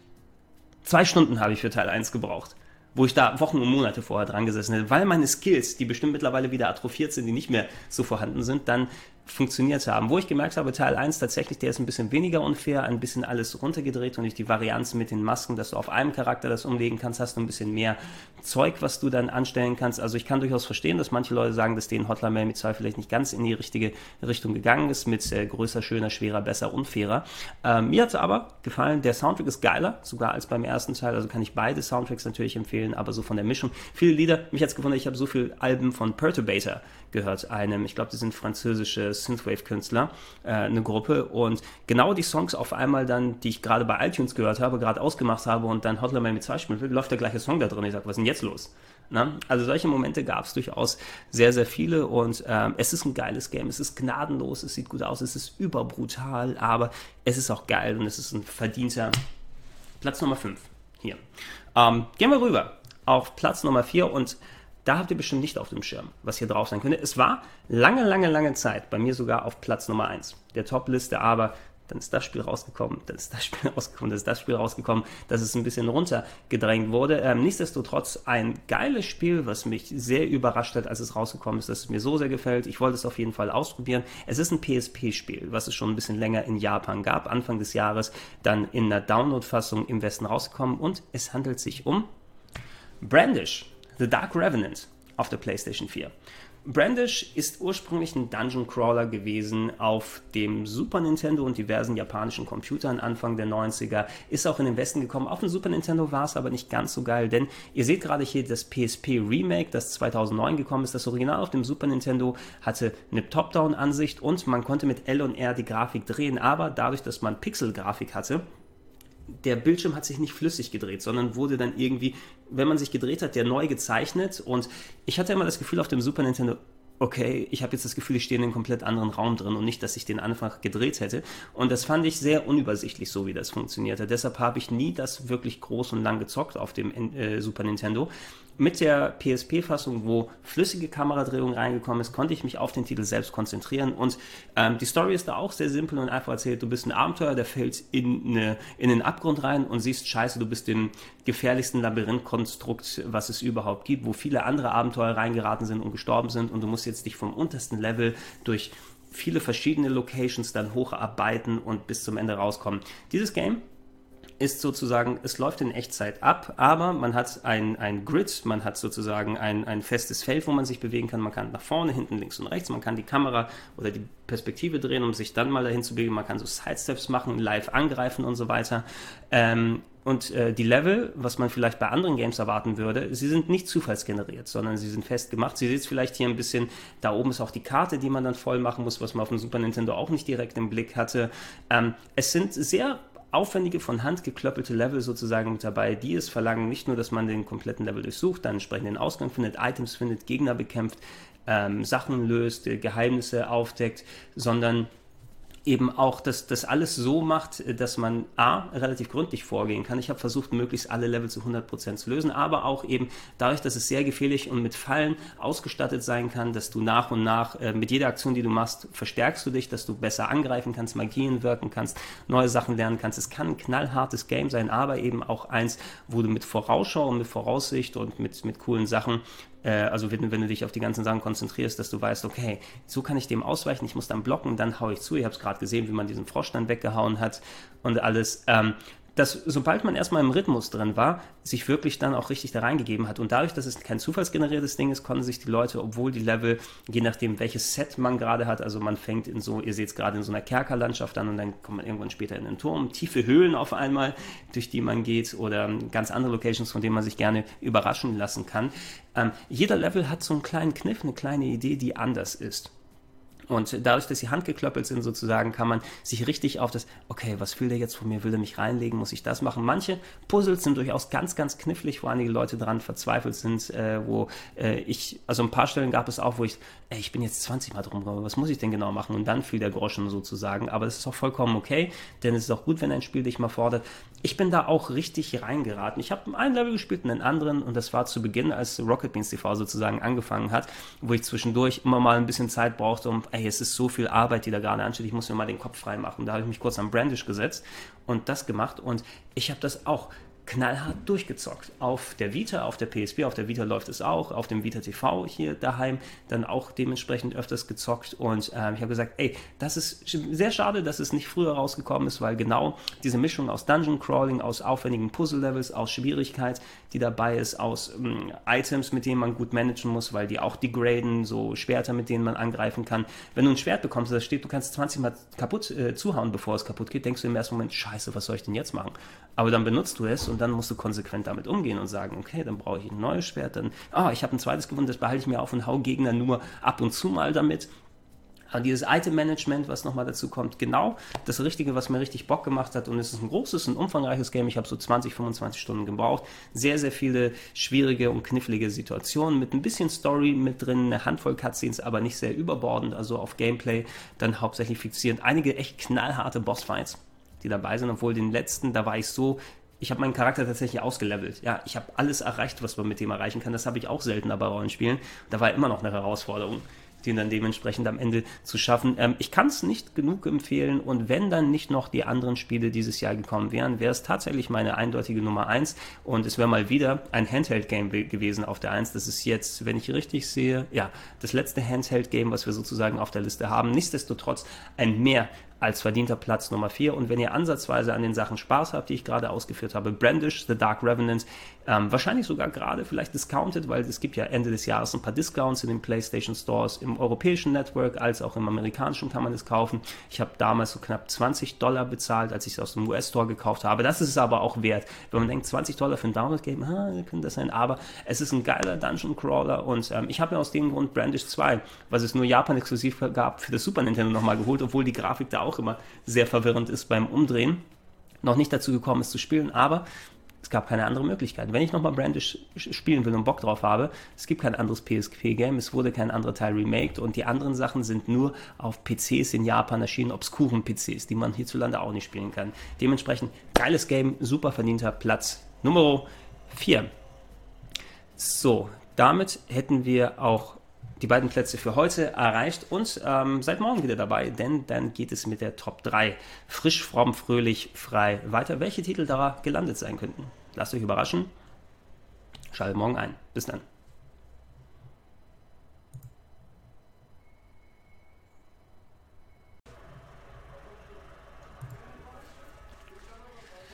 Herzlich willkommen zu meiner Top 11, meiner selbstpersönlichen Top 11 der besten Spiele des Jahres 2015, Top 3 Edition. In den vergangenen Tagen haben wir uns ja bereits meine Plätze 11 bis Platz 4 angeguckt. Die nochmal ganz schnell im Countdown. Platz 11 war Splatoon, Platz 10 Until Dawn, Platz Nummer 9 gehör gehörte Zelda Majora's Mask 3D. S, ähm, Platz 8 war Resident Evil Revelations 2, Platz 7 war der Super Mario Maker, Platz 4, äh, Platz 6 war Fallout 4, Platz 5 Hotline Miami 2 und Platz 4 war Brandish the Dark Revenant, der Dungeon Crawler für die PSP. Auf der Top 3 befinden sich drei Titel, die sich bei mir im Laufe des Jahres, nachdem sie reingekommen sind, vor Brandish geschoben haben. Also so, wenn ich diese Top 11 mache, dann setze ich mich Ende des Jahres hin und lasse nochmal Revue passieren, okay, die Titel hast du gerne gemocht, die hast du gespielt, die hast du ausreichend gespielt und so weiter. Dann packe ich sie in eine Liste und gucke, wie fühle ich mich gerade, wenn der Titel vor dem steht oder der vor dem steht und so weiter und so fort. Und so hat sich diese Liste natürlich festgemacht. Upload auf Platz 3 ist ein Spiel, von dem ich schon erwartet habe, dass es mir gefallen wird. Ich bin in diese Serie, zu der das Spiel gehört, ähm, äh, erst vergangenes Jahr reingekommen, verglichen mit vielen anderen Leuten, die schon seit 2008, 2009, nee, 2009 kam der erste Teil sozusagen raus, in Anführungsstrichen der erste Teil, ähm, sich da richtig reingegraben und sich da richtig verspielt. Und für mich war es das zweite große Spiel aus der Serie. Mittlerweile habe ich auch noch ein weiteres gespielt und eines gibt es noch, das ich noch nicht gezockt habe. Aber auf Platz 3 hat sich ganz natürlich hinbegeben folgendes. Bloodborne auf der PlayStation 4. Ähm, Bloodborne, wie wir alle wissen, ist eigentlich ein Souls-Game, ein Demon Souls, Dark Souls, wie auch immer. Die Spiele von From Software, ähm, die durch, auf unterschiedlichen Plattformen mit unterschiedlichen Lizenzen entstanden sind. Also Third-Person, ähm, Action-Adventures mit knallhartem Schwierigkeitsgrad, ähm, aber auch sehr präziser Steuerung und ähm, das, was ich in den vergangenen Videos vielleicht für Hotline Miami 2 ausgeführt, äh, ausgeführt habe, ähm, dieses Element eben, die Spiele sind knifflig, die Spiele sind schwer, stellen dich vor schier unmöglichen Situationen, aber die Motivation bleibt hoch, trotz des Sterbens, es immer wieder zu probieren, seine Skills, sein Wissen über den Level und die Gegner so weiter zu erweitern, dass man irgendwann wirklich die Dinger nicht nur schafft, sondern auch richtig geil dann schaffen kann. Es war sehr schön, nachdem ich quasi meine mein, mein Souls-Intro gehabt habe mit Dark Souls 2 im vergangenen Jahr, wo ich mich das erste Mal an den Souls-Titel länger gesetzt habe und ähm, da tatsächlich alle Sachen, die die Leute in den vergangenen Jahren durchgemacht haben, mit so, ach, ich will das nie wieder anfassen, ey, seid ihr blöd, wie soll ich den Gegner denn schaffen oder was soll denn das? Der Pursuer, einer der frühesten Bosse im Spiel bei Dark Souls 2, da habe ich 50 Mal dran gesessen. Den schaffe ich heute im ersten Anlauf sozusagen. Aber um da hinzukommen, musste man erstmal wirklich über diese Knüppelphase dann hinweggehen. Und ähm, Dark Souls 2 gilt bei vielen ja nicht unbedingt als das beste Spielerei, weil das Leveldesign nicht ganz so ähm, konsequent wie beim ersten Dark Souls ist und äh, Storytelling-mäßig auch alles so ein bisschen anders gemacht wurde. Ich habe sehr viel Spaß damit gehabt dennoch. Ähm, und habe aber bei mir schon ein bisschen abgesehen oder gedacht, hm, okay, es gibt so viele Souls-Spiele, jetzt, ob es jetzt Dark Souls, Demon Souls ist oder auch das Bloodborne, was angekündigt wurde, wo viele Leute dachten, oh, das ist Dark Souls, äh, Demon Souls 2, wenn es kommt, endlich wieder auf Sony exklusiv. From Software arbeitet mit den Leuten, mit denen sie für das ursprüngliche Demon Souls gearbeitet, äh, gearbeitet hatten, wieder zusammen. Ich habe potenziell so eine kleine Angst drin gesehen, denn ähm, From Software ist eigentlich eine Firma, die sehr viel experimentiert, ja, die früher sehr viele Spiele rausgebracht hat, die einfach sich was getraut haben, was zu machen, aber auch dementsprechend viel falsch gemacht haben. Ähm, und dementsprechend ist auch From Software eigentlich so eine ein bisschen so eine, so eine Müllklitsche gewesen auf lange Sicht hinaus. Die haben sehr viele Spiele rausgebracht, entweder fand man den Zugang oder die waren einfach so dumm und sperrig und gefühlt, ach, ich mag es einfach nicht, was sie da ausprobiert haben. Da hast du deine Eternal Rings und F, äh, wie ist es nochmal, Evergraces äh, und, und äh, wie sie alle heißen Forever Kingdom zum Beispiel, ein ganz schlimmes Spiel auf der PlayStation 2 gemacht. Äh, und äh, zumindest haben sie da aber experimentiert. Und ab und zu war mal ein interessantes Game wie das Kingsfield dabei oder die ähm, Deception. Nee, Deception, nee, Deception war von Tecmo, aber nicht von From Software, aber aus dem aus dem Holz sozusagen geschnitzt, geschnitzt eher Strategiespiele, Action, RPG-Spiele, Rollenspiele, Third-Person, Action-Adventures mit ganz eigenständigen Elementen, die sie gemacht haben. Es hat nicht immer so richtig geklappt. Aber seitdem sie mit Souls ihre Formel gefunden haben und wo sie sich ein bisschen unterscheiden, habe ich ein bisschen so die Angst der Übersättigung gehabt. Jetzt noch ein Souls-Games, auch wenn bei Bloodborne nicht Souls im Namen steht. Statt ähm, Fantasy-Setting hat man ein gotisches, London-mäßiges Setting, was ja gang und gäbe und in ist momentan mit äh, sehr großen Lovecraft-Elementen, die dazu kommen. Also Horror und, und äh, Unterwasser, Tentakel Tentakelmonster, die hier aber durch die Luft fliegen und als Gegner vorhanden sind. Und ich dachte so ein bisschen, ey, auch wenn du nur Dark Souls 2 gespielt hast, das ist für viele jetzt das vierte Souls-Game, was kommen wird. Wie gesagt, Souls nicht im Namen, aber es ist ein Souls-Game letzten Endes. Ähm, haben die genug Neues gemacht, haben die genug anders gemacht, dass ich keine Ermüdungserscheinungen fühle. Ne? Und ähm, zum Glück für mich, nachdem ich Bloodborne gespielt habe, muss ich sagen, ja, für mich persönlich funktioniert es noch und ich denke für viele andere Leute auch, weil Bloodborne genug Neues gemacht hat gegenüber Demon's Souls und Dark Souls, um sich davon zu differenzieren nicht alles perfekt neu gemacht hat und anders gemacht hat, aber einige Sachen, glaube ich, sich bewusst genommen hat, um Leute einfach mehr dem Konzept zu öffnen. Bloodborne selbst ähm, hat die größte Änderung damit gemacht, dass es keinen klassischen Schild mehr gibt. Ja, viel, was man bei Dark Souls und Demon's Souls gemacht hat, ist ja Gegner äh, mit dem Lock-on-Feature dann festmachen und dann Schild hoch und drumherum kreisen und dann der haut drauf und ausloten, wo hat er eine Öffnung und so weiter. Gibt es nicht bei Bloodborne. Bei Bloodborne hast du kein Schild, sondern du hast eine Repetierpistole, eine Konterpistole und ähm, die funktioniert in der Form so, dass man ähm, auf den Gegner achten muss. Also man, man hat zwar immer noch das, die Möglichkeit, sich ein paar Lock-on-Feature so, so anzuheften, daran drumherum zu laufen, weil sein eigener Charakter ist aber wesentlich schneller mit der Ausweichtaste. Es wird nicht so oft mehr gerollt, sondern so nach hinten, nach links, nach rechts ausgewichen. Man kann relativ fix und schnell den Leuten ausweichen, also dass man nicht sofort in jede Attacke dann reinläuft. Ähm, aber wenn man die Animationsphase des Gegners während er ausholt oder bei manchen ist es immer jeweils unterschiedlich, dann gesehen äh, vernünftig deuten oder schätzen kann, kann man einmal mit der Pistole ballern und dann hat man sozusagen eine Kontermöglichkeit offen, den Gegner dann mit einem Finishing Move quasi entweder komplett zu finishen oder sehr viel Energie abzuziehen. Und was das Game gemacht hat, war ein Feature, was die äh, Souls, Game, Souls Games hatten namens Parry und Repost quasi zum Spielelement, zum, zum festen Spielelement zu machen. Ähm, und das ist eben so ein Ding gewesen, dass man bei, bei Dark Souls, ähm, das habe ich bei dem Zweier so gut wie nicht gemacht, weil es einfach für mich immer, ach warte mal, ich muss jetzt um jeden Gegner dann lernen, zu welchem Punkt ich dann sozusagen das Parieren machen muss, ähm, dass man da auch ganz genau die Animationsphase absieht und dann mit seinem Schild so eine Art Shield Bash macht, dass man pff, den Gegner auskontert, dass der da auf einmal offen ist und dass man pff, ihm das Schwert dann rein äh, oder dass die, die Waffe dann reinzimmern kann. Also dieses Timing war für mich schier unmöglich bei Dark Souls 2, weil ich das einfach nicht ermitteln konnte. Ich habe mich einfach auch nicht getraut. Ich war immer sehr sicher, hinter dem Schild erst hochziehen und dann drumherum laufen und dann wird sich schon irgendwie lösen. Und da habe ich mich so durchs Spiel gearbeitet.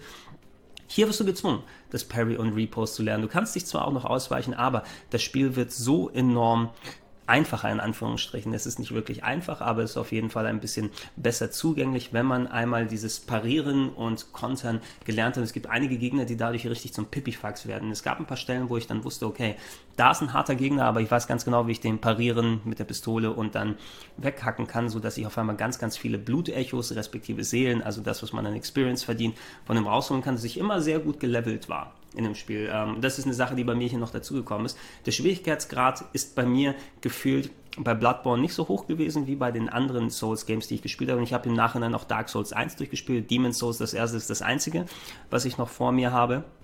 Ähm, Dark Souls 1 fand ich wesentlich schwerer als, ähm, als Bloodborne, äh, obwohl ich da auch schon das Parieren, Parry und Repost dann verwendet habe, was auch ultra wichtig ist bei einigen Gegnern, den letzten Endgegner von Dark Souls 1. Den kannst du eigentlich, also finalen Endgegner zu parieren und dann wegzuhauen, das ist eigentlich die einzig richtige Möglichkeit, den vernünftig zu bekämpfen. Hätte ich mich nicht getraut, wenn ich das durch Bloodborne nicht geübt hätte. Aber bei Bloodborne kam eben nochmal hinzu, das habe ich mir rangepackt, die Scheu verloren, zu den Gegnern hinzugehen, parieren, das zu machen und die erste Angst, scheiße, ich habe keinen Schild, ich werde dieses Game nicht spielen können, die ist total unbegründet. Weil wenn man drin ist, wenn man in der Steuerung drin ist, wenn man weiß, wie es funktioniert, geht's cool, geht's easy. Und bei mir kam eben dadurch dass ich recht konservativ gelevelt habe, wenn ich das Gefühl habe, oh, ich habe genug Seelen, genug Blutechos angesammelt. Ähm, ich hatte meine zwei, drei Stellen, wo ich wusste, okay, da innerhalb von ein paar Minuten kriege ich ganz, ganz viele Experience.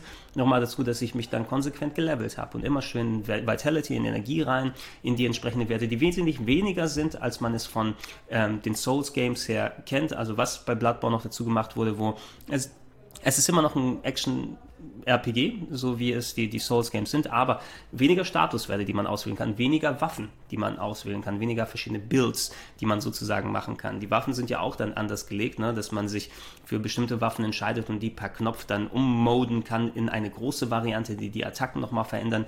Es gibt wesentlich weniger Waffen, es gibt immer noch viele, aber weniger Waffen als bei den Souls Games und es gibt weniger äh, Möglichkeiten, da seine, seine Experience zu verteilen und verschiedene Werte hochzuleveln. Ich habe mich also auf bestimmte Sachen konzentriert, das hochgelevelt und hatte eigentlich so gut wie keine Probleme dann später mit, mit, mit den Bossen. Manche gab es, die habe ich im ersten Anlauf geschafft, manche vielleicht im sechsten oder sowas, aber kein Vergleich mehr zu den 50, die ich äh, bei dem äh, Dark Souls 2 gebraucht habe. Und ähm, mir hat es auf jeden Fall sehr, sehr viel Spaß gemacht und auch ein verdienter Platz hier Nummer 3a, weil ich da schon ein bisschen besser in dem Souls-Prinzip drin war. Also ich hatte mehr Belohnung als den Frust abbekommen bei dem Game, aber es sieht geil aus hat eine tolle Stimmung, einen tollen Soundtrack. Äh, also die From Software Jungs mit dem ganzen Cthulhu-Mythos, das ganze Lovecraftige, was sie dazu gepackt haben und die, die wirklich tolle PS4-Optik, die zwar jetzt nur mit 30 Bildern pro Sekunde läuft und so leichte Frame-Pacing-Issues hat, so nennt man das unter Expertenkreisen, wo du so ein ganz leichtes Nachhaken hast, was einige so störend finden, dass sie es nicht wirklich gerne gespielt haben, aber mir hat es persönlich nicht wirklich viel ausgemacht, weil die Grafik top ausschaut und trotz der 30 Frames in diesem Frame-Pacing-Zeug einfach visuell richtig richtig gut rüberkommt. Ähm, hat mich richtig in die Stimmung reinversetzen lassen. Und das Leveldesign ist geil. Es ist näher dran, jetzt wo ich Dark Souls 1 gespielt habe, an dem ersten Dark Souls. Einfach weil ähm, die Level miteinander verbunden sind. Beim zweiten hattest du mehr so ein lineares, du bist auf einem Level und dann geht das Leveldesign wie so eine Art ähm, Baum äh, so Äste oder sowas, dann von dem Level kommst du in dem, dann kannst du in den da und den da und den da. Bei Dark Souls 1 als auch in Bloodborne hast du eher ein großes Konstrukt, was alles irgendwie miteinander verbunden ist. Du kannst irgendwie 10 Stunden spielen, bis unten ganz tief in dem Wald drin und du findest eine Leiter, eine ganz lange Leiter, die du hochkletterst und merkst, scheiße, ich bin auf einmal im Startgebiet gelandet. Das Game war so aufgebaut, dass man quasi sich dann verschiedene Tore aufmachen kann und dann Abkürzungen zu den Sachen hat. Eine in zusammenhängende Welt, was geil gewesen ist, was geil designt wurde, was cool gemacht wurde und äh, mir hat es wirklich sehr, sehr, sehr viel Spaß gemacht. Ich habe die Multiplayer-Sachen nicht benutzt, was ich auch nicht gemacht habe, waren diese Chalice-Dungeons, diese zufallsgenerierten Level, weil da hatte ich eigentlich genug aus dem Spiel rausgeholt, da muss ich das nicht nochmal extra machen. Ich weiß, da gibt es noch mehr Herausforderungen und viele Items, die man sich holen kann, aber war jetzt nicht für, für mein Interesse. Ich habe noch den ähm, DLC vor mir, das ähm, wie heißt es, The Old Hunters, ein bisschen angespielt. Bisher freue ich mich drauf, mich da rein zu versetzen. Zehn Stunden plus, die man da noch zocken kann. Aber von Ermüdungserscheinungen hatte ich bei mir noch nichts gespürt und auch nicht bei Dark Souls 1, was ich danach ges gespielt habe. Ich freue mich auf ähm, Dark Souls 3 als auch auf Demon's Souls es irgendwann mal zu spielen und ähm, potenziell werden die Ermüdungserscheinungen bei mir dann danach aufkommen. Aber auch From Software hat ja schon gesagt, Dark Souls 3 ist der letzte, in Anführungsstrichen, Souls-Titel. Ob sie jetzt Titel rausbringen wie Bloodborne, die zwar Souls sind, aber Souls nicht im Namen haben, weiß man natürlich nicht, ob da was kommt, aber ich glaube auch die erkennen, dass man erstmal vielleicht eine kleine Pause machen muss, bevor man auch ein zu gutes Konzept dann kaputt reitet. Bei Bloodborne hat es noch super funktioniert, einer der Top-Exklusivtitel für die PlayStation 4. Wieder sehr ausführlicher geredet, als ich es eigentlich wollte, aber in der Top 3 muss man ja ein bisschen ausholen. Ähm, für die nächsten Spiele habe ich eh, ich glaube für Bloodborne hättest du auch gemacht, Reviews gemacht, also da könnt ihr auch gerne mal da hinschauen, aber natürlich sehr extensiv schon bereits auch über die nächsten beiden Spiele geredet, die auf Platz 2 und Platz 1 sind. Auf Platz 2 ist äh, ein Game, von dem ich erwartet habe, dass es auf Platz 1 jetzt sein wird. Es hat ein paar Sachen, die mir nicht ganz so geschmeckt haben und viele Leute waren auch dementsprechend sehr abgefuckt von diesem Spiel aus bestimmten Gründen, aber ey, mir hat es super viel fucking Spaß gemacht. Es hat mich gequält, es hat mich gefreut, aber Platz Nummer 2 gehört natürlich Metal Gear Solid 5 The Phantom Pain. Multiplattform, ich habe es auf der PlayStation 4 gespielt. Der neueste Teil der Metal Gear Solid Serie der letzte, der von Hideo Kojima verantwortet wurde, seinen Abschluss, seinen Abgesang jahrelang in Entwicklung mit dem Prolog im letzten Jahr gestartet worden, äh, mit ähm, Ground Zeroes, wo man die Vorabgeschichte eine halbe Stunde lang spielen konnte, sich das Open World Design so zugegen machen konnte, nochmal ein bisschen reinfüllen konnte, dass das Spiel jetzt dementsprechend anders ist. Ich bin ein super großer Metal Gear Solid Fan. Ich mag genauso diese abgedrehten und langen Story-Sachen wie auch die Gameplay-Geschichten, die dazugekommen sind, was man ich habe das alles auch im Review ausgeführt. Ich versuche jetzt mal die Kurzfassung zu machen, weil ich eh auch schon viel zu lange gelabert habe dazu. Ähm, was Metal Gear Solid 5 anders gemacht hat gegenüber den alten, ist es den Fokus eindeutig von Story weg, von langen Cutscenes zu Gameplay hinzupacken. Es ist ein Open-World-Schleichspiel geworden, was ich nicht wusste, dass das in der Kombination funktionieren kann. Mit missionsbasierten Design, was... Ähm, teilweise sich ein bisschen oft wiederholt. Das ist einer der Kritikpunkte an dem Spiel. Man merkt, dass die entweder nicht genug Zeit oder genug Budget gehabt haben und dieses Mammutprojekt vernünftig zu Ende zu bringen, sodass einige Missionen reingepackt werden, die äh, ja immer wieder auf das Gleiche sozusagen hinausgehen. Wenn ich das zehnte Mal wieder in irgendein Camp reingehen muss, was ich schon befreit habe und dort äh, Gefangene suchen muss, die ich schon mal befreit habe oder sowas, dann zieht sich irgendwann ein bisschen. Aber wenn ich das erste Mal in den Locations bin und ich habe auch so viel Zeit drin verbracht, normale Quests zu machen, Sidequests zu machen, in ein Camp reinzuschleichen, Leute rauszuholen, auszuschalten, Geheimpläne finden, das, das, das, die Story weiterzutreiben, die natürlich immer noch auch vorhanden ist, auch wenn sie nicht so ganz im Vordergrund steht bei dem Spiel. Es gibt kaum ein Spiel, was geil aussieht als Phantom Pain. Es gibt kein Schleichspiel, was sich besser spielt, spielerischerweise. Ja, steuerungstechnisch, zielen, ausweichen. Wenn ich irgendwo verdödelt oder kaputt gegangen bin, war es meine eigene Schuld, weil die Steuerung selber super funktioniert hat, speziell auf der PS4 mit den präzisen Sticks und alles. Also alle Leute sich beschwert haben, dass die alten Metal Gears einfach sperrig von der Steuerung und von der Präzision her waren, die können sich jetzt echt nicht beschweren, weil sich wirklich geil, geil, geil, geil spielt. Ne? Die Sache ist es eben, dass das Missionsdesign ist ein bisschen repetitiv, die Story ist dann dementsprechend ein bisschen auf Sparflamme, nachdem es der sehr klassische Einstieg mit dem absurden äh, Intro ist äh, in dem Krankenhaus, wo man anfängt, so die ersten 20 Minuten sind noch so gefühlt klassisch Metal Gear, aber dann wird es Open World. Man muss damit zurechtkommen, eben, dass es nicht mehr so viel Zeug gibt. Was auch dazu kommt, ähm, Kiefer Sutherland hat ja den Sprecher ersetzt, David Hater von äh, Big Boss, den man hier im Spiel dann äh, zockt. Ähm, und ähm, man vermisst ihn natürlich auf die eine oder andere Art, weil es die klassische Stimme gewesen ist. Aber ich finde, Kiefer Sutherland macht einen guten Job, gibt so die gewisse Art von, von äh, Ernsthaftigkeit und Gravitas sozusagen. Ist ein guter Schauspieler auch des Sutherland, ähm, obwohl ich ab und zu immer noch mal ein bisschen Jack Bauer raus. Man hört ihn leider viel zu wenig innerhalb des Spieles. Es gibt so optional Tapes, die man sich anhören kann. Das finde ich ein bisschen schade, dass man händisch dann immer die ganzen Codegespräche, die man vorher so da mitbekommen hat oder wo das gewesen ist, hier muss man sich händisch darum kümmern, eine Kassette einzuschalten, die man parallel zu seiner Mission dann hört, habe ich jetzt nicht so oft gemacht, obwohl da super viele coole Sachen und Dialoge und Infos drin sind, speziell Kiefer Sutherland, die man eigentlich so gut wie nicht hört. Innerhalb des Spiels, dass da mehr von dem gerne mit her dabei sein könnte. Dann was haben wir noch? Über Quiet hatten wir ja auch schon gesprochen, ein sehr interessanter Nebencharakter, der, ja, wo man ein bisschen so die, die doch nicht nur dezent, sondern die recht krass sexistische Ader von Kojima mal wieder ausgelebt sieht. Sie hat keine oder kaum Kleidung an, der Charakter Quiet, der Sniper, und redet nicht, weil sie atmet durch ihre Haut. Und wenn sie Kleider anhaben würde, dann würde sie ersticken. Oh, da hast du es uns gesagt, Hideo. Ja, deswegen ist sie also halbnackig und mit äh, sehr vielen Kameraperspektiven, die immer auf die Basongas draufgehen, dann ausgestattet. Muss man gucken, ob man damit bequem ist oder nicht, wenn man es dementsprechend selber zockt. Ähm, ich bin zum Glück da schon abgehärtet, was so Kojima-Sachen angeht, dass mich nicht dann nicht so, nicht so weiter wirklich tangiert persönlich. Ähm, und äh, natürlich eben dadurch, dass das Spiel äh, durchaus, ja, das Finale ist ein bisschen so, kommt aus, wie Kai aus der Kiste. Es gibt dann eben etliche Missionen, die sich in der zweiten Spielhälfte wiederholen, die man optional machen kann, wo einem nicht gesagt wird, dass sie optional sind. Ich musste das mir erstmal anlesen und dann Spielfortschritt durch bestimmte Ziele dann versperrt wird. Oh, ich musste jetzt auf einmal zehn Nebenmissionen machen, damit die Story weitergeht. Wieso hat mir das keiner gesagt? Und wo dann zufällig irgendwelche Funksprüche reinkommen. Also alles ein bisschen künstlich aufgebauscht am Ende. Und dann fehlt eben noch ein ganz konkreter Teil. Da gibt es so Concept Art, wo man sieht, ey, so hätte das Ende des Spiels konkret aussehen können. Es wird immer noch vernünftig beendet, finde ich, aber der richtig Abschluss, der wirklich auch ähm, Finalität dann dahin gepackt hätte, wo du auch gesagt hättest, okay, das ist cool, darauf hat es hingearbeitet, das ist der große finale Kampf oder die große finale Situation, die hat mir hier gefehlt. Ne? Und die hat vielen anderen auch gefehlt und dementsprechend ist das Spiel auch leider wegen solcher Nicklichkeiten nicht auf dem ersten Platz gelandet. Ähm, und wir werden es in der Form auch nicht sehen, eben äh, weil das Spiel ja jetzt nie von Kojima selbst beendet werden kann oder was auch immer. Es wurde auch gesagt, es wird nicht noch ein drittes Kapitel oder ein paar Bonusmissionen nachgeschoben, ein paar DLC, um das mal abzuschließen, obwohl da schon Assets wohl vorhanden sind. Ich hoffe, dass das irgendwann mal zugeschraubt wird. Ich war okay mit dem Ende, das habe ich ja auch schon gesagt. Einige Leute haben sich auch drüber aufgeregt, aber coole Überraschungen, interessante Geschichten. Ich fand eigentlich den, den, die Twists und was auch immer da gekommen ist, eigentlich ganz cool. Ähm, und äh, da steht man ja auch entweder auf der einen oder anderen Seite vom, äh, vom Fluss, ne? je nachdem, es wie, vielleicht ein bisschen wie bei Mass Effect 3, obwohl es nicht ganz so hasserfüllt von den Leuten außer wie bei Mass Effect 3 war.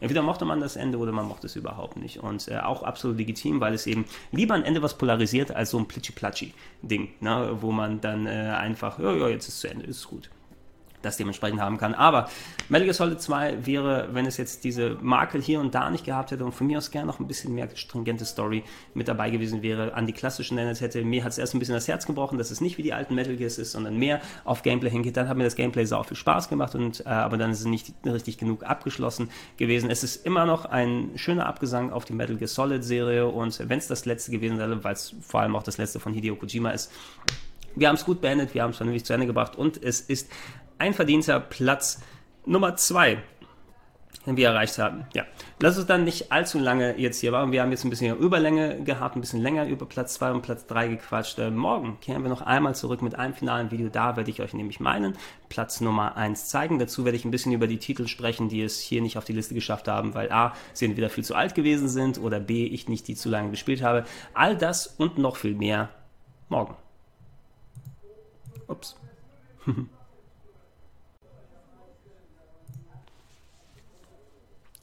Schönen guten Tag und herzlich willkommen zum großen Abschluss meiner persönlichen Top 11 der Spiele des Jahres 2015. The Best 2015, wie das Logo an der Seite sagt. Jedes äh, Jahr zum Ende setze ich mich nochmal hin und lasse Revue passieren. Welche Games habe ich gespielt? Welche haben mir gefallen? Welche haben mir sogar so sehr gefallen? Und mache dann eine Top 11 draus. In den vergangenen fünf Tagen haben wir bereits meine Plätze 11 bis Platz 2 gesehen, da auch ganz schnell in der Abfolge Splatoon auf der 11, Until Dawn auf der 10, Majora's Mask 3DS auf der 9, Resident Evil Revelations 2 auf der 8, Super Mario Maker auf der 7, Fallout 4 auf der 6, Hotline Miami 2 auf der 2, Brandish für die PSP auf der 4, Bloodborne auf Platz 3 und Metal Gear Solid 5 auf Platz 2.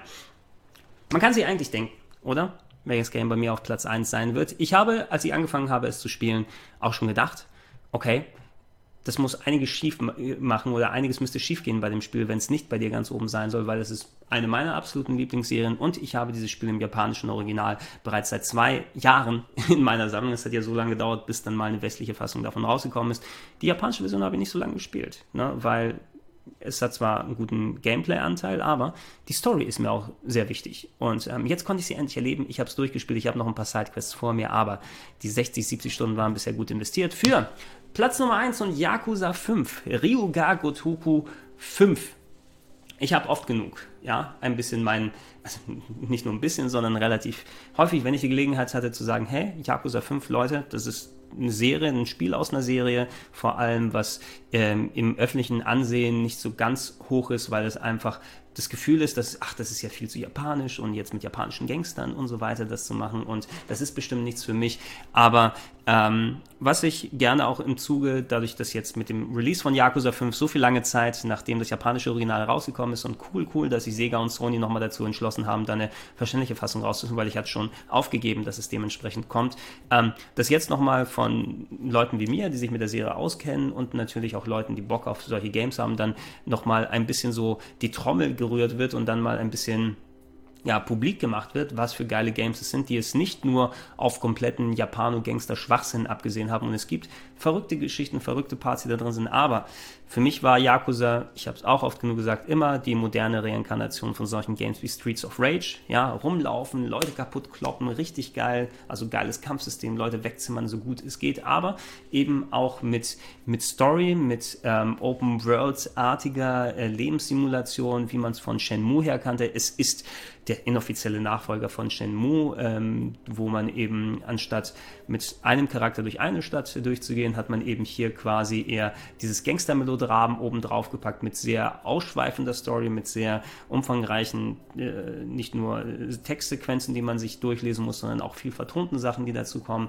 Es ist eben wie Shenmue auf Steroiden ein klein wenig. Ne? Und ähm, seitdem ich in den letzten Jahren die äh, Yakuza-Serie, nachdem ich die Teile vorher mal ein bisschen gespielt habe, für mich dann wiederentdeckt habe, habe ich mit jedem Game, was rausgekommen ist, sehr viel Spaß gehabt. Der Vierer ist bisher mein Favorit.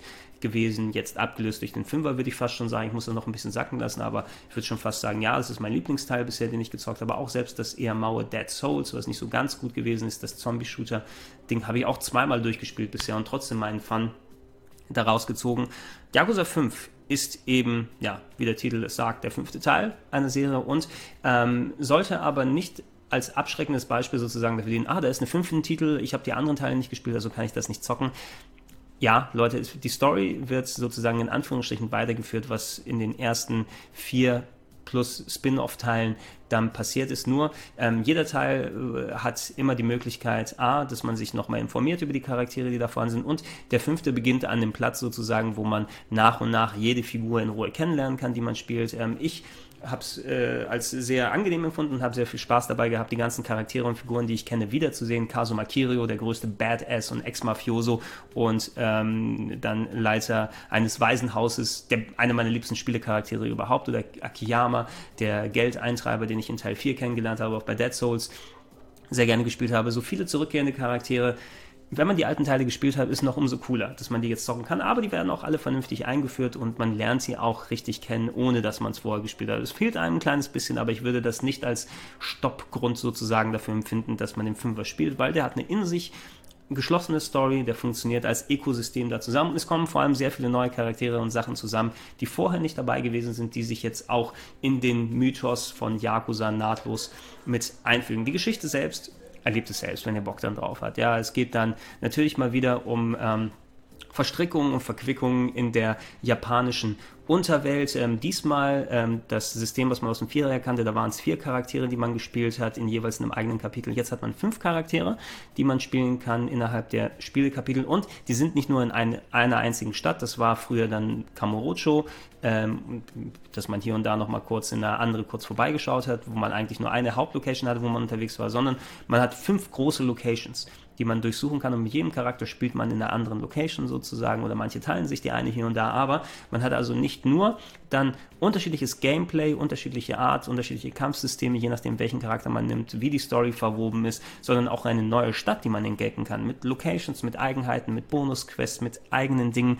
Und ich habe selten so ein vollgestofftes Spiel wie Yakuza 5 gesehen. Ob man dann mit Kazuma auf einmal als äh, Undercover, als Taxifahrer fahren muss und äh, ein komplexes Taxifahrer-Minigame-System drin ist mit Bonusmissionen oder äh, dass man äh, als, als Taxifahrer, als Kazuma dann von, herausgefordert wird von der Straßengang und dann so Daytona-mäßig äh, Autobahnrennen sich liefern muss.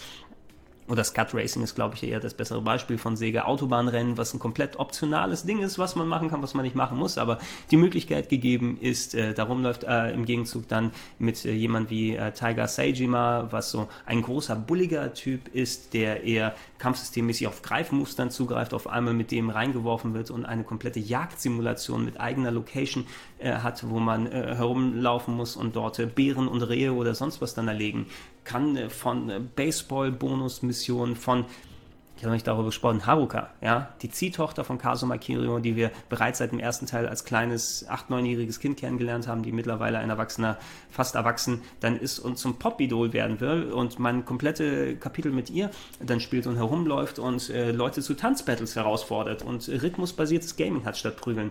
Komplett neue Sachen, die bisher nicht drin gewesen sind und ey, das hat mir so viel Spaß gemacht, alles. Da nicht nur mich äh, reinzuversetzen wieder in diese Welt, in diese Charaktere, in diese vertraute Welt vor allem, wenn ich schon wieder in Kamurocho bin, also das Originalbeispiel heißt Kabukicho. Das ist das Vergnügungsviertel, der Kiez von Tokio sozusagen, der hier in der Videogame-Fassung möglichst einigermaßen akkurat nachgestellt wird.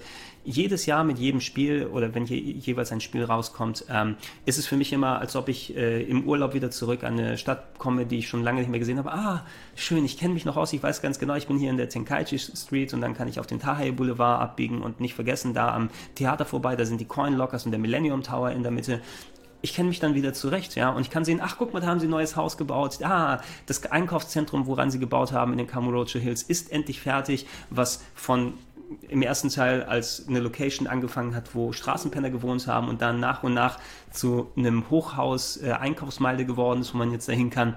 Es ist super cool, das zu machen. Und ich fühle mich gleich wieder heimisch, äh, wenn ich da wieder mit den Leuten unterwegs bin. Und ich mag auch diese Mischung. Es gibt natürlich viel Gameplay-Parts, aber auch sehr viel Story. Und da muss man da abkönnen. Das sage ich auch immer wieder.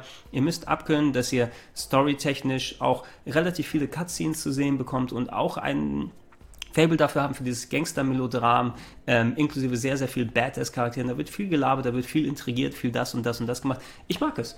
Äh, die, die Charaktere finden eben diese, diese Mischung, dass du das Abstruse als auch das Melodram, dass es wirklich sehr fein ausbalanciert ist und man nie das Gefühl hat, dass es zu sehr in die eine oder andere Richtung abdriftet. Wenn man von den Yakuza-Spielen heutzutage was sieht, einer zeigt dir zum Beispiel dann nur die abstrusen Sachen oder einer nur das Gangster-Melodram und du denkst, ah, habe ich so viel Bock darauf. Aber nee, man kann sich die Mischung A selbst nochmal ein bisschen verlagern, je nachdem, was man machen will, dadurch, dass es auch open-worldig ist. Aber das Spiel selbst findet die, die Mischung dann gut drin. Und der Fünfer hat die bis dato beste Grafik gehabt, mittlerweile natürlich ein bisschen veraltet, PS3, aber ich bin da relativ gut wieder reingekommen viele variable Kampfsystemgeschichten mit dabei gehabt, eine super große Anzahl an Sidequests, die ich sau gerne gemacht habe. In vielen verschiedenen ähm, Dingen. Und eine Story, die dann auch wieder an Melodramatik wenig zu überbieten ist, aber auch wieder cool zurechtkommt und sich zu einem vernünftigen Finale dann zuspitzt. Ich habe schon jetzt wie gesagt, so 50, 60, 70 Stunden mit dem normalen Game verbracht, noch eine, einiges an Sidequests vor mir, die ich auf jeden Fall auch noch alle spielen möchte. Und ähm, ich bin sehr froh, dass dieses Game in den Westen gekommen ist. Und in der Mischung, wie es funktioniert, mit meiner Liebe zur Yakuza-Serie, mit den Upgrades, die dazu gekommen sind, ähm, auch wenn es ein zwei Jahre alter PS3-Titel ist für eine alte Konsole, es ist für mich persönlich das beste Spiel, was ich dieses Jahr gespielt habe. Und ähm, ich kann es zumindest empfehlen, wenn ihr ansatzweise an den Sachen Interesse habt, die ich gerade ausgeführt habe, gebt dem Game eine Chance, gebt der Welt von Yakuza eine Chance. Yakuza Zero kommt ja im nächsten Jahr für die PlayStation 4. Vielleicht wäre das allerspätestens der Einstieg, wenn ihr keine PS3 mehr habt. Wenn ihr eine noch daheim habt und auf sowas Bock habt, dann holt es euch, denn es ist mein persönliches Game des Jahres 2015.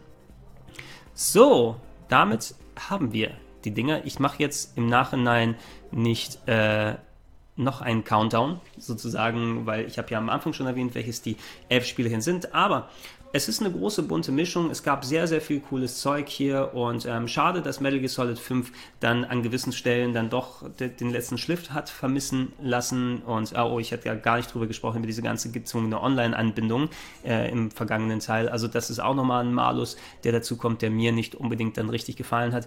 Dass Yakuza 5 dann nochmal kommt und quasi gegen Ende des Jahres alles aufmischt. Ich habe es ein bisschen erwartet, aber ich bin sehr froh, dass es auch meine Erwartungen erfüllt hat und keine Enttäuschung gewesen ist. Es wäre mir nämlich, dass wir nämlich noch schade gewesen, wenn es dann doch nur irgendwo dann ganz hinten landet. Und coole Überraschungen geben. Brandish hatte ich überhaupt nicht auf dem Zettel und hat mir sehr viel Spaß gemacht, wie auch den Mario Maker.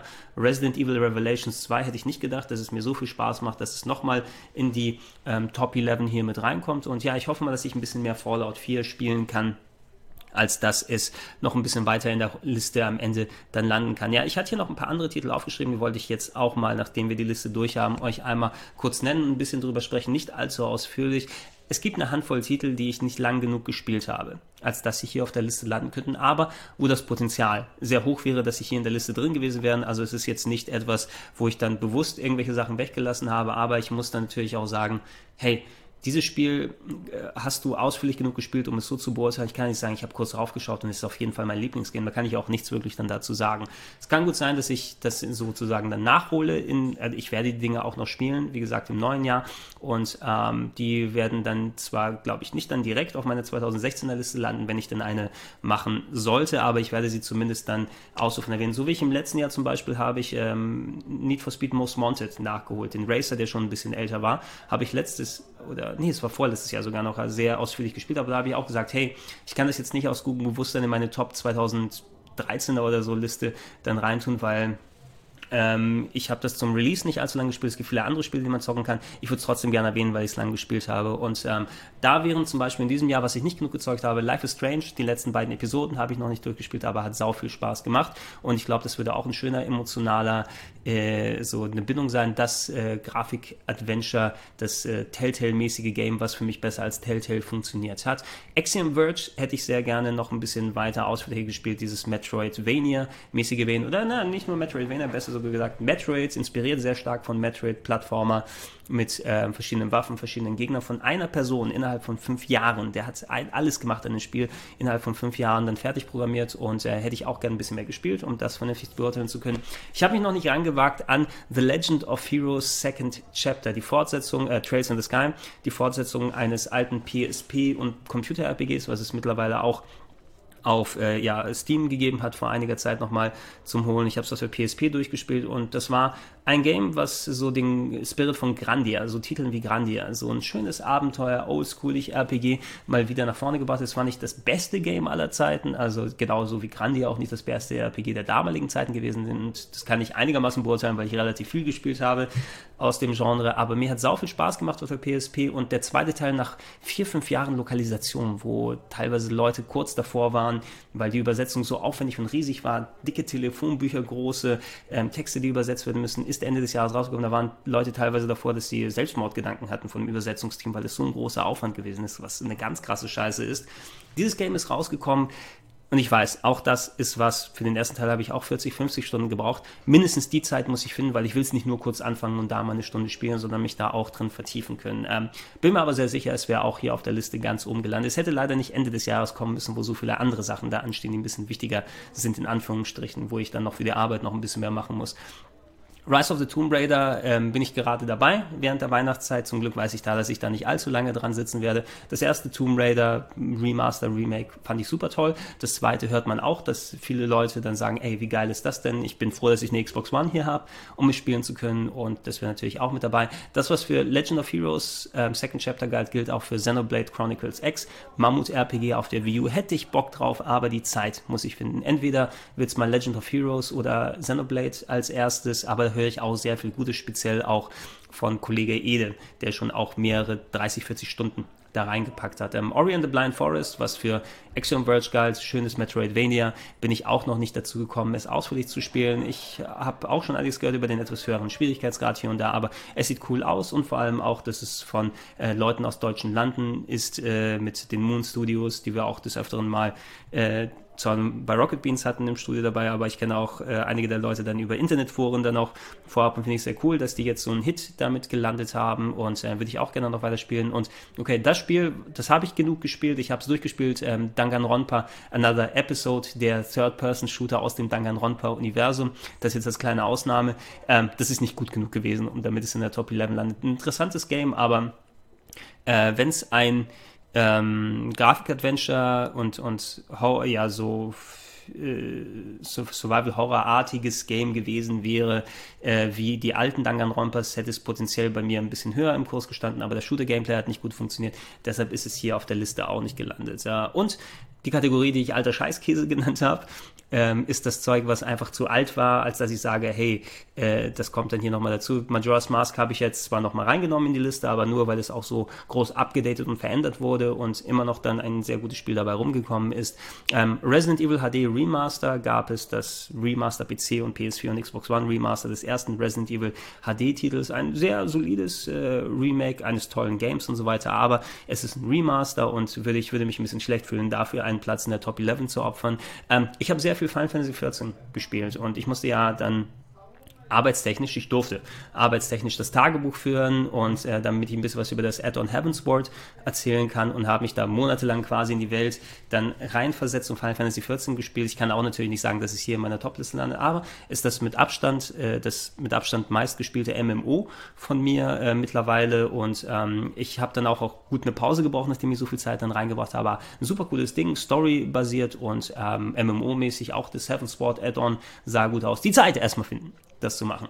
Ähm, ist dann eben auch hier unter, unter alter Scheißkäse gewesen. Genau wie Grandia 2, das spielen gerade Katharina und ich hier auf äh, twitch.tv slash emp-de äh, durch. Ähm, cooles Spiel, 15 Jahre mittlerweile alt, wäre auch ein bisschen zu sehr, wenn ich es hier auf die Liste drauf tue. Ähnlich wie Ease 6, The Ark of Napishtim, das ähm, sechste Spiel aus der Ease Action Adventure Reihe, ist als PC, sehr gutes PC-Update auf Steam ähm, gekommen vor ein paar Monaten. Ich habe ursprünglich die PS2-Fassung vor etlichen Jahren gespielt und wie alle East Games ein schönes Action-Adventure, auf dem man sich gerne, auf das man sich gerne versteifen kann, sollte auch nicht unerwähnt bleiben, wie auch die Metroid Prime Collection auf der Wii U. Die drei Metroid Prime-Titel gibt es als Download für die Wii U, mittlerweile die ursprünglich auf der Wii rausgekommen sind. Ey, drei Metroid Prime Games für knapp 10 Euro, als sie rauskommen, selbst die 20 Euro, die der Download gerade kostet, ist volle volle Pulle geil und sollte man sie auch nicht hingehen lassen. Als auch Gurumin habe ich als alten Scheißkäse hier dann tituliert. Äh, Gurumin, also G-U-R-U-M-I-N, äh, ein Action-Adventure, was es auf der PSP gab, als PC-Version rausgekommen.